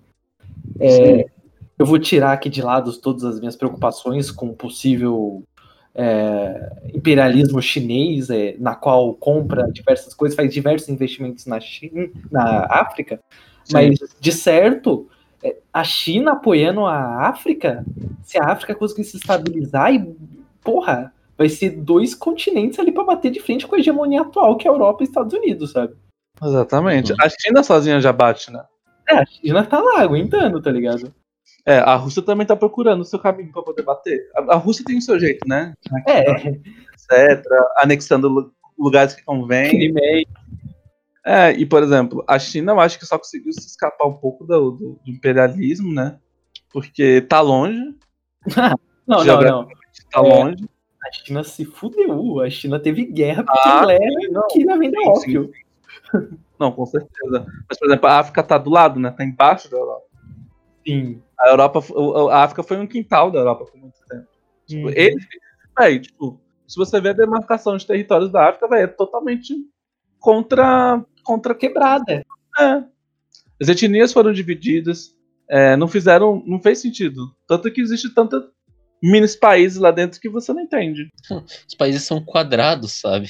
Então, tipo, tem um Exato. país que é literalmente. É um país dentro da África do Sul, tá ligado? É um quadradinho lá na África do Sul. Tem, tipo, Ruanda mesmo, Uganda, Ruanda. É uns países Sim, minúsculos. sim, sim. E ali a gente vê o pior ainda, porque lá teve um, um sistema eh, de segregação entre a própria população, sabe? Exato. Uhum. É Suazilândia que tem dentro da África do Sul e Lesoto. São dois Hum. países. Caraca, e, tipo. É o que o Peg falou. Não é, a gente não vê uma divisão, tipo, ah, o rio passa aqui. Não, a gente vê uns quadrados, tá ligado? É linhas. É linhas que dividem o território. É, inclusive, Lesoto é o país mais bizarro do mundo. Quero que eu já recomendo todo mundo a procurar sobre. Muito, muito bom. O que que é Lesoto? Vou pesquisar. Lesoto é um país Cara, dentro da África do Sul. É um, é um paizinho minúsculo que tem monarquia e que até esses tempos atrás, a última vez que eu procurei, o cara que era primeiro-ministro estava envolvido com o assassinato da esposa. É tipo um escândalo enorme, assim, que não faz barulho porque o país é do tamanho do meu mindinho. Mas eu, eu gosto da ideia de um panafricanismo. Acho muito brabo, assim, pra bater de frente, pra pra se livrar finalmente das amarras do colonialismo, do imperialismo. Porque, puta que pariu, a- é bom é, a África olhar, assim, por exemplo, da China, a história da China, de todo o sofrimento que eles passaram ao longo da história, da guerra civil, que eles também passaram, o mal fez a guerra civil, o grande passo e tudo mais, eles verem aquilo de certa forma como um exemplo. Porque você vê a China, Uhum. ela só conseguiu ser autônoma do pior jeito possível da guerra, e foi o que aconteceu, sabe? Eles- União. E aí a gente percebe que logo após a China parar de ser controlada, de ser objeto é, de colonialismo europeu, ela desbancou, tá aí, maior potência hoje em dia. Então, é, o, o medo do europeu, ah, Milton Santos, existem duas, duas pessoas no mundo.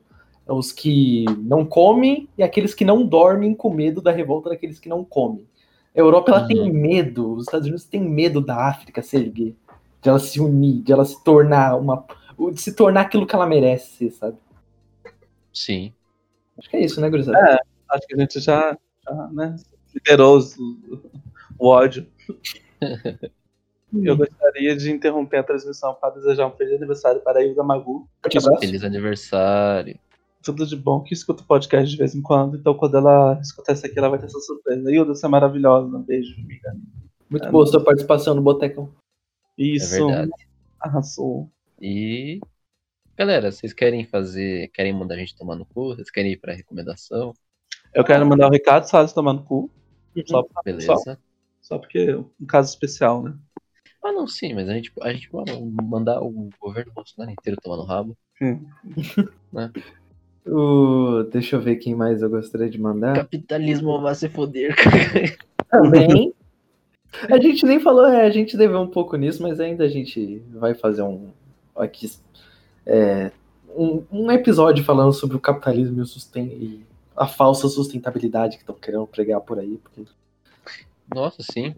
É, Ah, esse- gente, precisa de falar do veganismo mesmo, né? Mas dá pra, dá pra comentar rápido sobre o veganismo, que o, o veganismo Sim. ele é um negócio interessante, de certa forma. Antes de tudo, eu gostaria de falar da Luísa Mel sobre isso.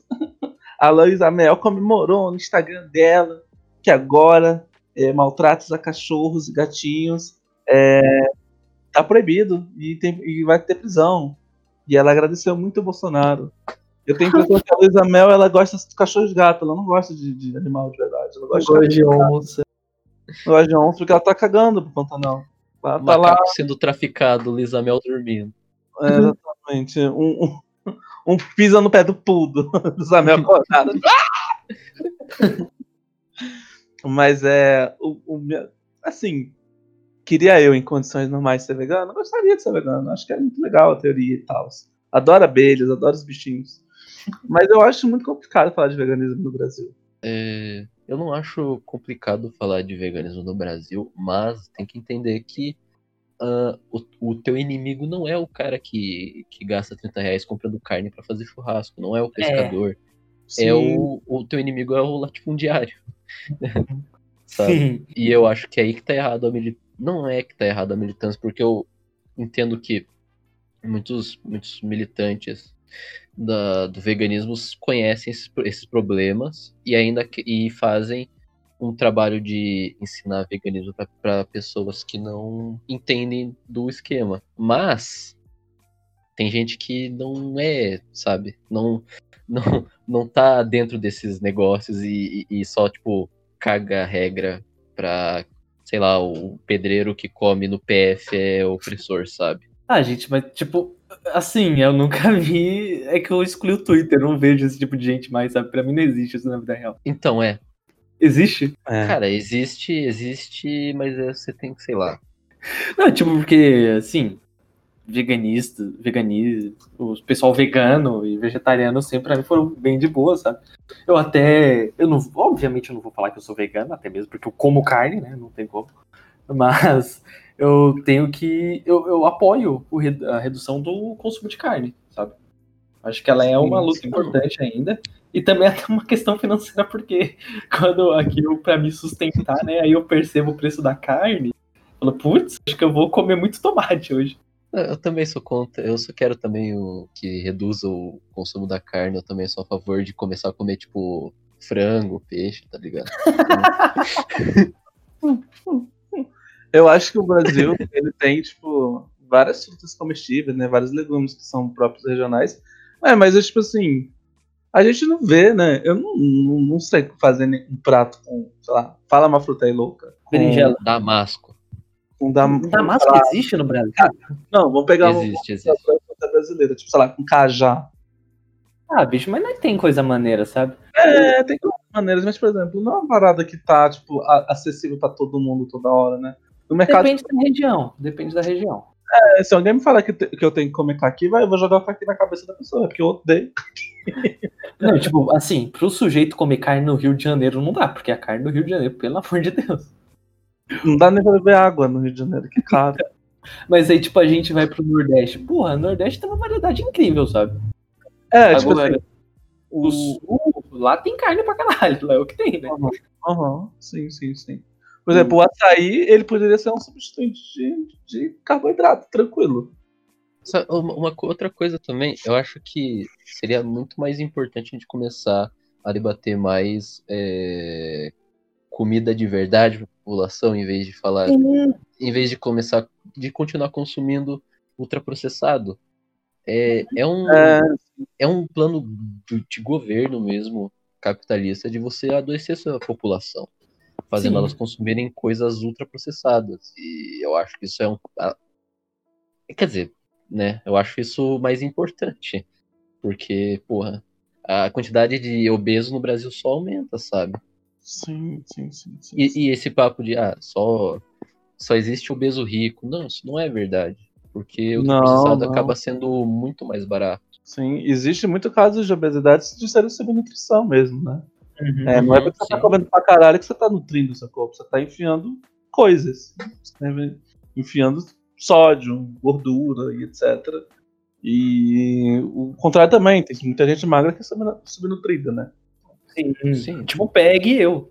É, exatamente. Eu sou gostoso, obrigado.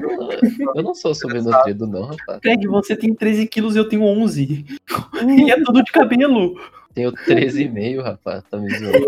Não, mas assim, é, eu ouvi um podcast um dia desse do Mimídias e, tipo, é interessante a gente qualquer dia falar também sobre cultura do corpo, essas porra. Eles trouxeram um ponto bem interessante no último podcast que é sobre, tipo, gordofobia, tá ligado? Tem muito Sim. negócio de você taxar o obeso como sujeito que. é, Você taxar o gordo como sujeito que só come fast food, tá ligado? Uhum. Mas é interessante essa pauta do da gente comer comida de verdade, até mesmo porque isso liga muito com a nossa questão. A gente, a gente é favorável ao MST e outros eh, agricultura familiar e tudo mais, sabe? E carne não é um negócio muito saudável de você fazer a longa escala, porque querendo ou não, a gente tá tem toda a questão de logística, beleza. É, o Nick fala muito sobre a questão do, da segurança alimentar, né, Nick? É, tem a questão da segurança alimentar, eu acho interessante, de certa forma, assim, numa lógica comunista. Ela tem que acontecer, certo? Sim, sim, sim. É, mas ainda a gente interessante a gente reduzir esse consumo de carne, sabe? É porque também afeta o clima, questão de muito Não. boi peidando, sabe? Sim, sim, isso é verdade, isso é verdade. Tipo, eu, eu não sou louco de falar, não, parem de comer carne, porque, porra, a carne ela tem, tem muita proteína, ela é muito importante para nossa própria evolução. Se não fosse a carne, a gente não Uhum. estaria onde a gente tá, né? É, mas, sabe, é interessante, é interessante a gente pensar sobre os alimentos de verdade, falar sobre alimento de verdade. Sim, sim, com certeza. Eu acho que é vital falar disso. Eu não, eu não lembro quem, eu queria mandar alguém tomar no cu, só que eu não sei o nome da pessoa, mas a pessoa ela falou, ela tava tipo falando, ah, nossa, mas é o máximo. É quando aconteceu numa cidadezinha pequena, o McDonald's colocou uma praça de sorvete, todos os alunos ficaram felizes, sabe? Vai se fuder, velho. Cara, tem. Pô, tem, tem pequeno, pequeno comerciante aí que faz a mesma coisa, cara. Muito melhor. Mas, mas Muito tem, melhor. uma, tem uma corrente teórica na administração que fala que o McDonald's ele não é ele não é alimentação, ele é entretenimento. Hum, Ah, mas é verdade. O que acontece? O que acontece? É, geralmente, final de semana, muita gente vai com essa família comer no McDonald's, né? E, por Uhum. exemplo, ele não tá indo no McDonald's, ele tá indo pra um shopping, passear, não sei o que, e no final da sua experiência ele come McDonald's, mas não foi lá comer o McDonald's pela valor nutricional. Então, tipo, é muito mais tipo, a experiência de você no McDonald's, olhar o cardápio, o brinquedinho lá, as cores luminosas, né? Então, existe até um, um relato que a gente escuta muito nos cursos de administração, que é que numa cidade do interior de Brasília, né, uma cidade satélite do entorno, é, fizeram um quiosque de, só de, de sorvete do, do, do, do McDonald's, e antes da, da inauguração tinha uma fila numérica da cidade inteira querendo tomar uma Meu cantinha. Meu E Deus. aí, tipo assim, todo mundo tirando foto na fila, esperando abrir. Aí queria tirar foto com a atendente que tava com o uniforme. Então, por exemplo, o McDonald's é muito, ma- muito mais uma questão de entretenimento cultural, né? Tipo, de você ter acessibilidade a uma parada que é internacional, né? Porque é, existe muita gente que, que, por exemplo, mora no Brasil, mas nunca comeu um hambúrguer, né? E, tipo, é um sonho de consumo você comer um hambúrguer, querendo ou não. É, você vê na TV, né? O pessoal comendo hambúrguer, todo mundo falando de hambúrguer. É, é uma comfort food, né? Uma comida de conforto, né? Tipo assim, você Uhum. sabe qual é o gosto de qualquer hambúrguer do McDonald's. Então ele tá muito mais ligado a um- uma questão de entretenimento do que uma questão mesmo de alimentação. Sim. Então a gente tem que pensar que, por exemplo, até comida industrializada não se se tem que se pensar de uma forma tipo, de valor cultural, né? É, que as pessoas estão preferindo comer um McDonald's porque associa a cultura norte-americana, que associa o entretenimento com uma é, que é uma visão de tipo de, de idealização brasileira. Então é uma questão muito, muito louca. Na Bolívia não tinha McDonald's. Ainda não, não tem, eu acho. graças É, proibiram, proibiram. Porque o- Estou indo para a Bolívia. porque o, o valor de, de, de comida da, da Bolívia é muito associado ao valor de- dos indígenas da época, né? Então, tipo, eles não Uhum. apreciam tanto o fast food. Então, por exemplo, tem alguns restaurantes fast foods lá na Bolívia, pelo que uma amiga me contou, mas não tem McDonald's lá porque simplesmente não se tem uma demanda, entendeu? Uhum. É muito louco isso. Você falou um negócio muito interessante que tá me fazendo pensar que é realmente isso, o McDonald's não sendo uma alimentação, e sim uma experiência, sabe? Uma experiência, é justamente isso. Muitos hamburguerismos que você vê importados são questões tipo, de status também, né? Só Aí eu que aí eu faria uma outra, uma outra colocação que hoje em dia esse, essa sua experiência, não sei se você já, você já deve ter lido sobre economia de experiência, né? Sim, sim, sim. Então, é, tem essa parte de experiência, mas eu acho que o McDonald's ele já trespassou simplesmente a experiência e já é um vício, de certa forma, dizer. Porque nós temos agora em Sim. época de pandemia a gente pedindo iFood de McDonald's, sabe? Exato. É, O McDonald's ele, ele tá, tá no processo de tentar se de rebranding. Rebranding.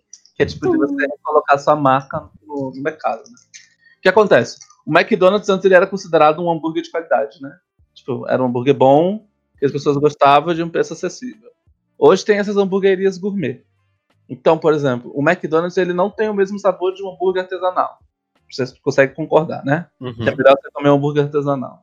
Entretanto, o McDonald's também ele não é um podrão, bomba ou um baguncinho, dependendo da região, como que se chama aquele sanduíche que tem ovo, etc. Então, hoje, o McDonald's ele tenta entrar numa vibe de entretenimento, fornecendo essa experiência que eu falei para vocês. Então, o atendimento tem que ser um atendimento bom, é, tem que ter brinquedinho para criança, a criança tem que associar diversão com o McDonald's, e ele tem que saber se ele vai se posicionar mais como um fast food, tipo, podrão ou, ou uma linha de, de sanduíche gourmet. Então, por exemplo, tem várias linhas gourmet no McDonald's hoje, mas também tem aqueles sanduíches muito baratos, que é tipo, três sanduíches por 15 reais, alguma coisa do estilo. Sim. Uhum. Então é muita questão tipo, de, de capitalismo mesmo, como que você vai manter sua empresa dentro da- do mercado. É, é louco. É louco, mas. é, por exemplo, a gente não tem nenhum nome em português pra milkshake. É. A gente não tem um nome em português pra Sunday. Entendeu? A Sunday é a segunda, não é? você entendeu, você entendeu. Então a gente tem muito uma associação de, tipo, de, de diversão pra classe média de uma coisa importada, né? Você não tem um celular, você tem um iPhone. Você não, não tá tomando sorvete, tá tomando um sundae. Você tá comendo Ah. um McDonald's, entendeu? Inclusive, também tem a diferença, né? Que aqui você não consegue bancar um McDonald's, um, um lanche do McDonald's por dia. Mas lá Sim. fora tu consegue, sabe? É, lá nos lá é muito consegue. barato. Pois é, porque aqui é- tem realmente esse rolê que é um, um entretenimento, sabe? Exato. Graças a Deus, né? Que ele é caro. Graças a Deus. Graças a Deus que Caraca. não tá achando refrigerante. Uhum. Achem mais e cada vez mais. Sim. Mas a nota aí é pra gente pegar a pauta. Eu vou ter que estudar um pouco mais, mas eu gostei muito dessa fala do, do Nick sobre o McDonald's ser o- uma economia de experiência. Eu realmente não tinha Sim. passado nisso, é muito foda a gente pensar. E também a gente une como é, as ideias que Uhum. os Estados Unidos, assim, parafraseando Suassuna, um dos símbolos do imperialismo é um McDonald's instaurado lá, sabe? Os Estados Unidos Sim. domina, o símbolo vai ser um McDonald's. E o Mickey. É. E o Mickey. Tem, tem- tem aquele ditado, né? Uma vez que eles colocam um Starbucks, o país acabou. É a regra.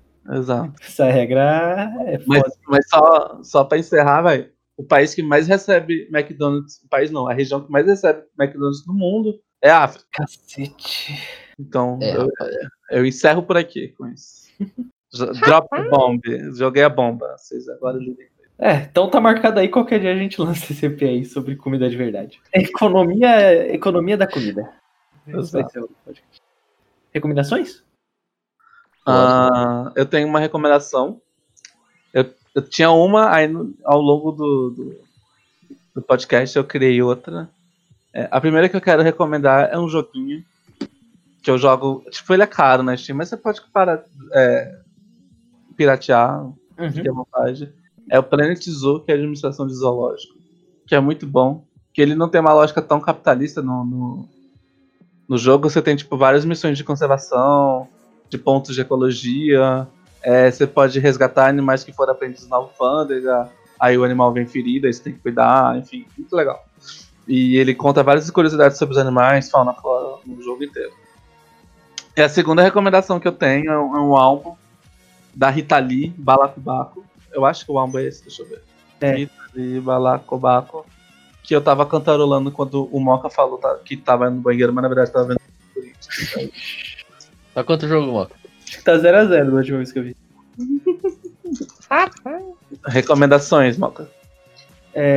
Seguinte, é, torcer pro Corinthians. É, mentira, isso daí saudades do gosto.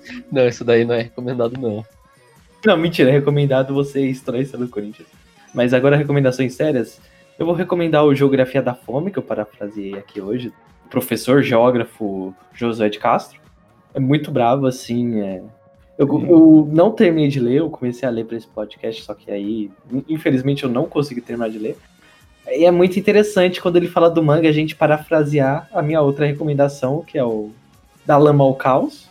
De novo, eu tô recomendando Uhum. ele é, do Chico Science Nação Zumbi. E é muito interessante a gente pensar a visão que ele tinha do mangue e que certamente o Chico ele bebeu dessa, dessa influência do José de Castro.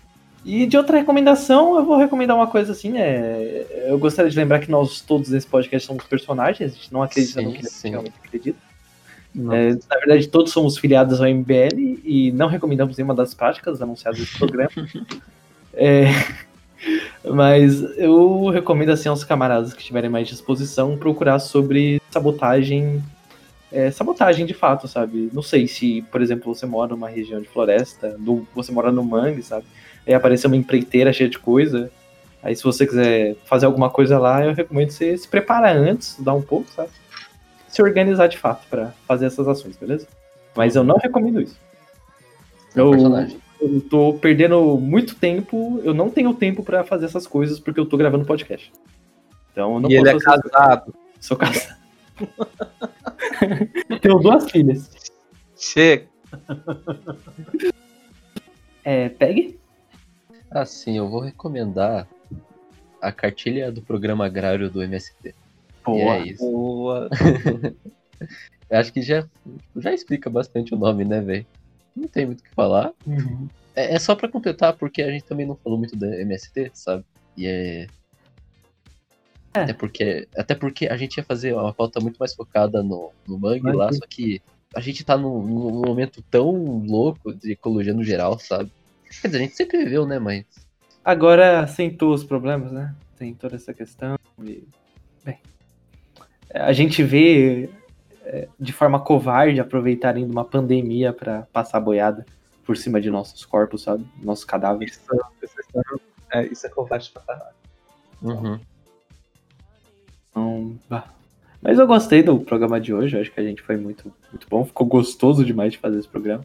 Eu até tava Sim. zoando com o pessoal antes da gente gravar, tipo, falando, não, eu vou começar a falar do manga, eu falo que o manga é isso, que o manga é aquilo, eu- blá blá blá, coisa chata pra caralho, falando literalmente assim. No final eu fui bem objetivo falando do manga e a gente pulou muito bem do assunto, conseguimos guiar bem, falamos até de Uhum. é, anticolonialismo, né? Então, gostei desse programa aí. Espero que você que esteja ouvindo também goste. E se você tiver alguma dúvida, questão desse programa ou de outro, ou se você quiser mandar uma pergunta, mande para sacapodcast.gmail.com. Se quiser corrigir alguma coisa que a gente falou, a gente manda errado no próximo Se vídeo. quiser adicionar também, É, que a gente não falou. exatamente. E também aí na link na descrição do servidor do expropriado, servidor que hosteia várias discussões que a gente acaba às vezes trazendo aqui pro podcast também. Sim, com certeza.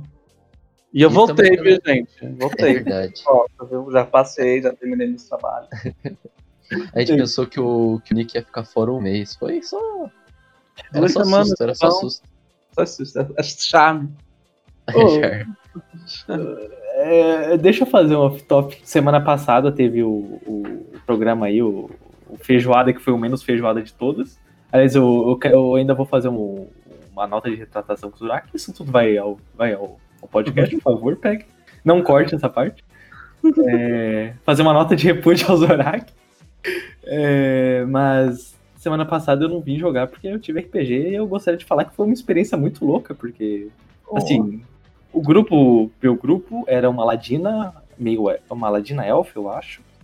É um passarinho, é druida, eu como um guerreiro ladino humano e uma humana paladina uma minotauro.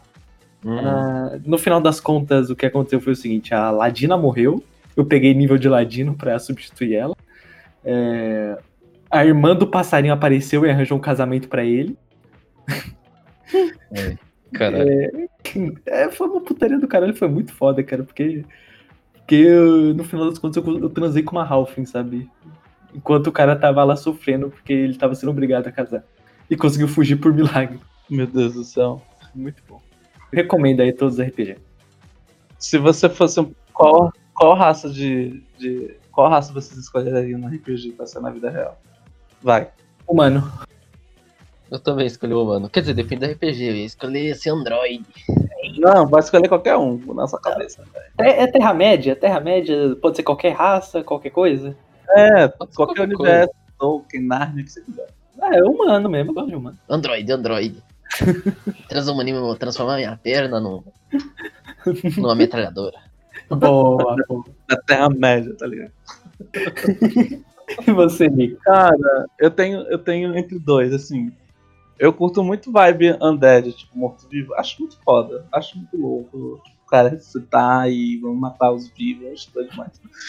É, ou é, seria, no caso, no mundo Warcraft, né? Assim, World of Warcraft, é, Night Elf. Acho que é doido demais. Elfo, da, é elfo negro, né? É, eu acho muito. eu- vivendo numa árvore ia ser muito top pra mim, assim, muito top. Eu acho que é- não ia ficar quente, sabe? Ia ser fresquinho. Eu ia ter, sei lá, uma coruja de estimação que ia cuidar de mim. Ia montar numa onça. Tem... Ia ser foda pra caralho. E certeza que a galera tudo é pansexual, então isso é uma delícia. É, nossa. Fase, puta que- Não, mas É, pode isso, mano. Eu ia ser ou o Undead ou o Night Elf, um dos dois. Os dois imortais, né? Perceberam? É, esse é o Nick, né? É. Só pra eu não ser chatão, tá? Eu vou escolher duas aqui, que seria o Tilfling, que seria Capeta, e Goblin. Sabe? Só pelo, pela questão de ser menosprezado por todos. E aí, galera, agora vocês julgam aí quem quer ganhar entre um Android e o resto aí. É, quem que vai ganhar de Necromancer aqui ou de um druida? Manda. É verdade, né? vai. Realmente. Chama! É verdade. Ai, É isso, música? É isso. Música? É isso, música, Música, música, música, música. música, música. Ah, é.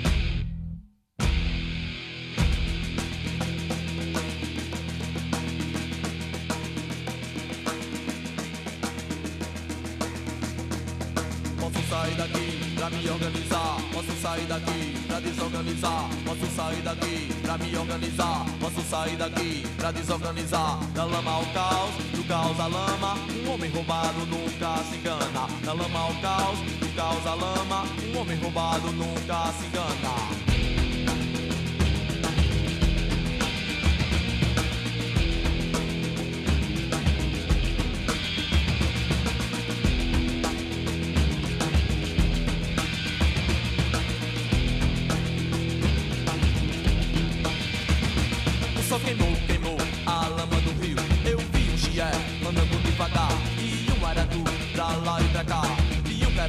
Caranguejo andando pro sul. Saiu do mangue e virou gabiru. O Josué nunca vi tamanha desgraça. Quanto mais miséria tem, mais urubu ameaça.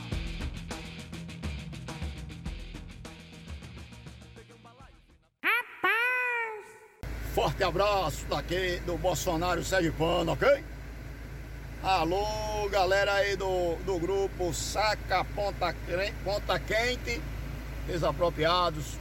Forte abraço aí pra todos, viu? O Bolsonaro